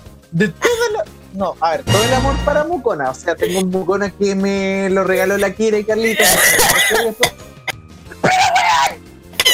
¿Cómo? ¿Qué acaso, weón? ¿Queréis que me derrita como la semana pasada, weón? Con Clara del primer puesto. Por la chucha, Oiga. weón. ¿Acaso cosas que le diga al feo que doble a la izquierda por la mierda? ¡Ojo! Solamente a mí se me ocurren estas cuestiones. Muchachos, vamos. que nos- Yo te dije, por favor, que no nos cause la risa y yo te falta la risa ahora. Ya perdimos la Kira. Acabamos de perder a la Kira. Eh, ahora mismo está en Saturno. eh, muerta de la ¿Quieren que risa. conmigo con el Asset Top Chart, chiquillos, para que la Kira se recupere. con los anillos. Vamos con el Asset Top Chart en primer lugar. Ya. Porque por necesidad, antes de irnos, despedirnos, vamos a ir con el Asset Top Chart. Ay, por favor. Esta, en esta ocasión vamos con el ranking K-pop del Mnet. Mientras la Kira se recupera. No, esto merece una vamos- publicación en Instagram. Así es. Vamos con las publicaciones. Vamos con las publicaciones. Ya. El ranking del 10 al 6. En el 10 tenemos a Tia con Julia Kila. En el 9 está Jaime Joseph con la canción Girlfriend. En el número 8 está GW Is End con la canción Big Star Run. En el lugar número 7 está Jeon Sewon con la canción Feeling. Y en el lugar número 6 está G.I.D.L.A. con la canción Señorita. La explicación de Carlos por qué Asian, el Asian Top Chart K-Pop esta semana y no el J-Pop fue porque tuvo algunos problemitas para poder conseguirse el chart, no llegó a suscripción, así que para la próxima semana volvemos con el ranking Kira, J-Pop estáis bien. acá en Famosa. Ahora sí, ¿está mejor Kira? No, No, está muriendo. ya, porque vamos con salud personales, Y, ya. y- y esto te lo, y esto te lo incluye a ti, Roque. Esto, esto es por tu idea de poner algo así. Mira, No, no, por favor. Mira, vamos con los saludos rápido. Los Ya. compatibles nos están, nos están apurando. Ya. Vamos con Choyi. a ver, sí, que sin reírme, por favor, que, que ya te pedí que no me hagan reír, pero ya. Ya. No, no me más reír. Eh, ya, ya, por favor. Ya, perdón. Ya, eh, eh, lo que votaron en el shogi, eh, un saludo a Suk, a Cintia Reyes, Tiliadi Pérez, Brendan Hernández, Lilian Ace- Acesio Fernández, Lore L. García, James E. Kibel, Morgan Reyes, Emanuel Perosa, eh, Ra- Rapel Kun Katsuragi, Tito Geraldo, Luis, Luis Campo Muñoz, eh, Manuel Alejandro Cariqueo, Christopher Ignacio Inostroza Guzmán, Valeria Uribe, Magdalena Díaz Galvez y Andrés Baucelino Casagrande, Moni Montes de Oz, Sana Gómez Toro. Eh, Roque. Ya. Por el lado del Go, agradecemos la, la votación de Bastián Nicolás, de Mose Tiberio Hugo Mazel Tapia, Margarita Castillo, eh, Alberto García, Sadamel Links Seri, Taya Marcavian, Ana Victoria Valdebenito Coral, Fabián Ángelo Santos Figueroa Velázquez y Edgar Arredondo. Muchas gracias a todos los que votaron esta semana en el ranking del Fashion Geek. Eh, Mira, una cosita Eh. para la próxima semana. ¿Alguna de los chicos? sus saludos? ah, sí, déjame, por favor. Sí, sí, que ya saben que la otra semana se viene el tema del Go. Ya después vamos a, a ver qué usamos después para, para el próximo. Un saludo muy grande a quien nos esté escuchando, bueno, todos mis amigos, todos los que me conocen, eh, tanto las ferias friki, eh, las radios, entre comillas. Eh, sal- oh, ya, oh, no me reír. Eh, Un saludo muy grande al, al, a la, a la- Ya, oye, ¿viste? A la Nati, al Jonah, a la Dani, al Gabo, saludo muy grande a todos ellos, al Pablo también. Ah, también un, un saludo también al gran Andrés, al Andrés Z, un saludo muy grande. De aquí le mando un abrazo por todo lo que está pasando. Un abrazo muy grande. Y a toda mi familia, a la gente, a toda mi familia, gente que me oye y también el extranjero un saludo muy muy. Y ahí termino porque si no alguien sigue me hace un pupú voy a matar me la puta sola. Gracias. Yo, reservo yo voy a reservar mis saludos por el tiempo para eh, el- en un ratito más cuando estemos en los imbatibles. Desde Lion, ¿alguna cosita? Bueno, yo tengo un saludo, eh, un ratito más vienen los imbatibles, recuérdenlo. Eh, quiero mandarle un saludo a, más que todo, eh, a la crew de la Fuyoticon, que la pasé súper, súper, pero súper bien. Eh, eh, en, su, en evento realmente eh, fue un agrado, eh, un total agrado eh, que, haya estado en esa, instancia.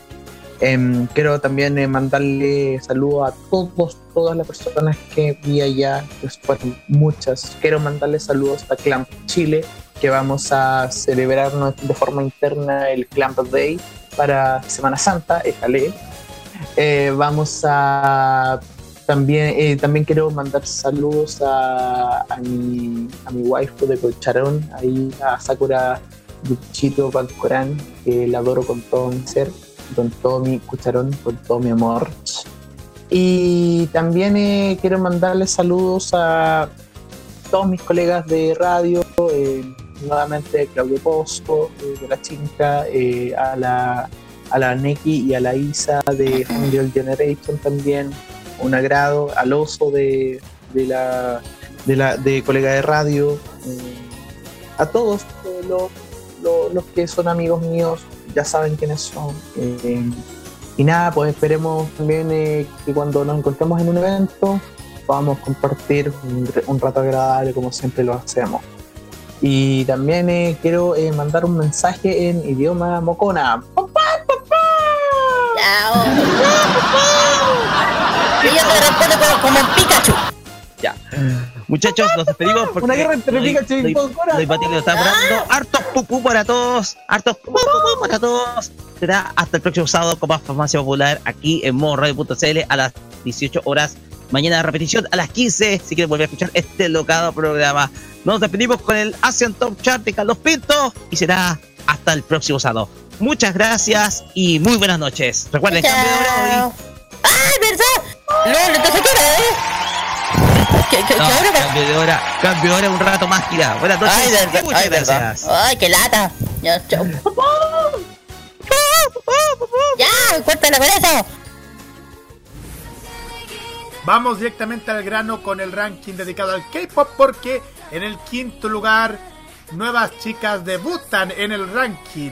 Son seis chicas llamadas Everglow. Es la agrupación que debutan con el tema Bomb Bomb Chocolate que está en el quinto lugar como tema inédito en esta semana.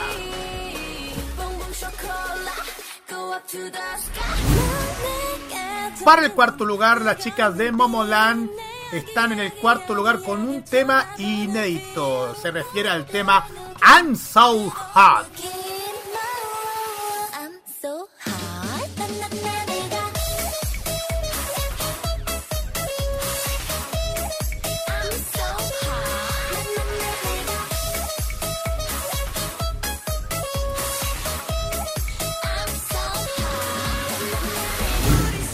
Ya para el tercer lugar, los chicos de TXT, o sea, Tomorrow by Together, se mantienen en esa posición con el tema Crown.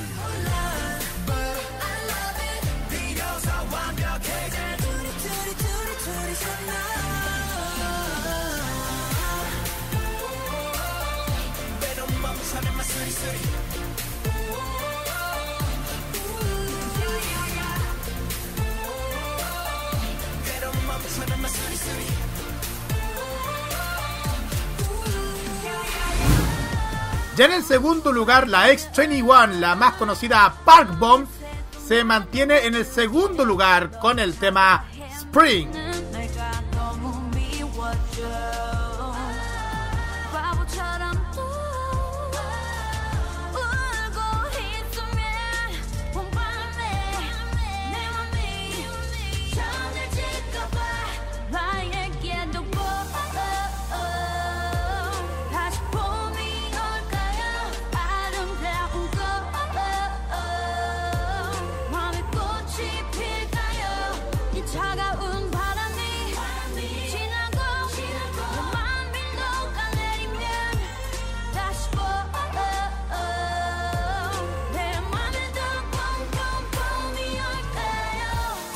Ahora vamos nuevamente al tema que hemos escuchado la semana pasada. Sí, ya lo saben, porque en el primer lugar las chicas de Mamamoo nos presenta su tema Gogo Bibi en el primer lugar que se mantiene por segunda vez en el ranking de Mnet. Pero después del tema, y ahora sí, vamos a meternos cuchara con el tema del K del K-pop, voy a decir, del J-pop. en el quinto lugar del ranking Billboard están los chicos de Bob of Chicken que nos presentan el tema Aurora, que está en el quinto lugar. Vamos.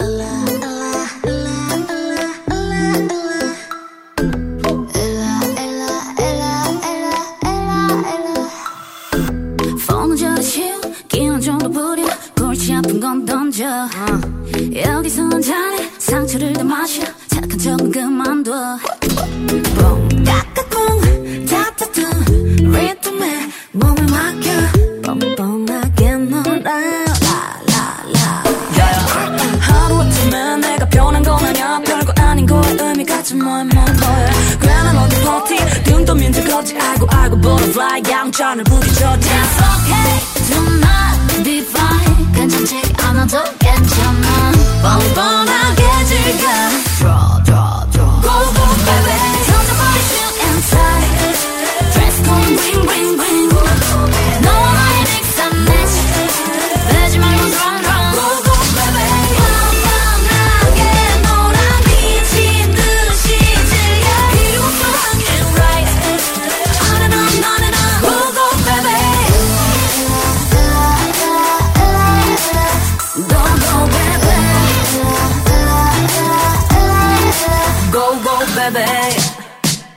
Look up the hill 포커 포커 포커스. 난 나의 피사체. 무시해 잔소리 음수겨 클릭 클릭. 이렇다 저렇다 가다 부다 공면 많은 애들이 먼저 영화에선 나의 소외주자 It's okay not be fine. 괜찮지 않아도 괜찮아. 뻔뻔하게 즐겨. Drop drop drop. Go go baby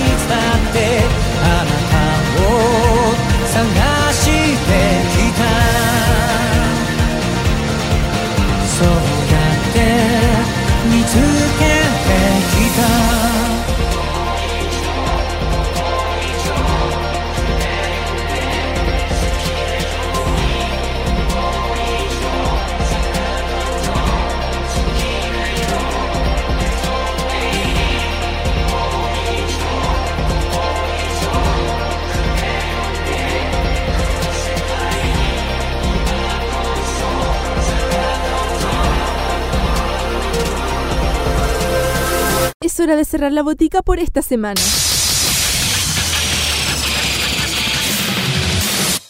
La invitación es para el próximo sábado para que recibas la dosis adecuada de anime, manga y música del otro lado del Pacífico. Deja de atender la farmacia popular en modo radio. Las opiniones emitidas en este programa son de exclusiva responsabilidad de quienes las emiten y no representan necesariamente el pensamiento de modoradio.cl.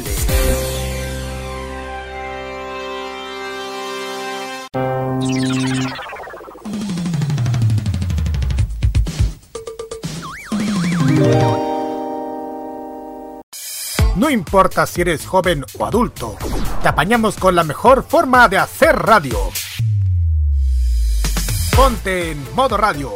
Es más que solo música.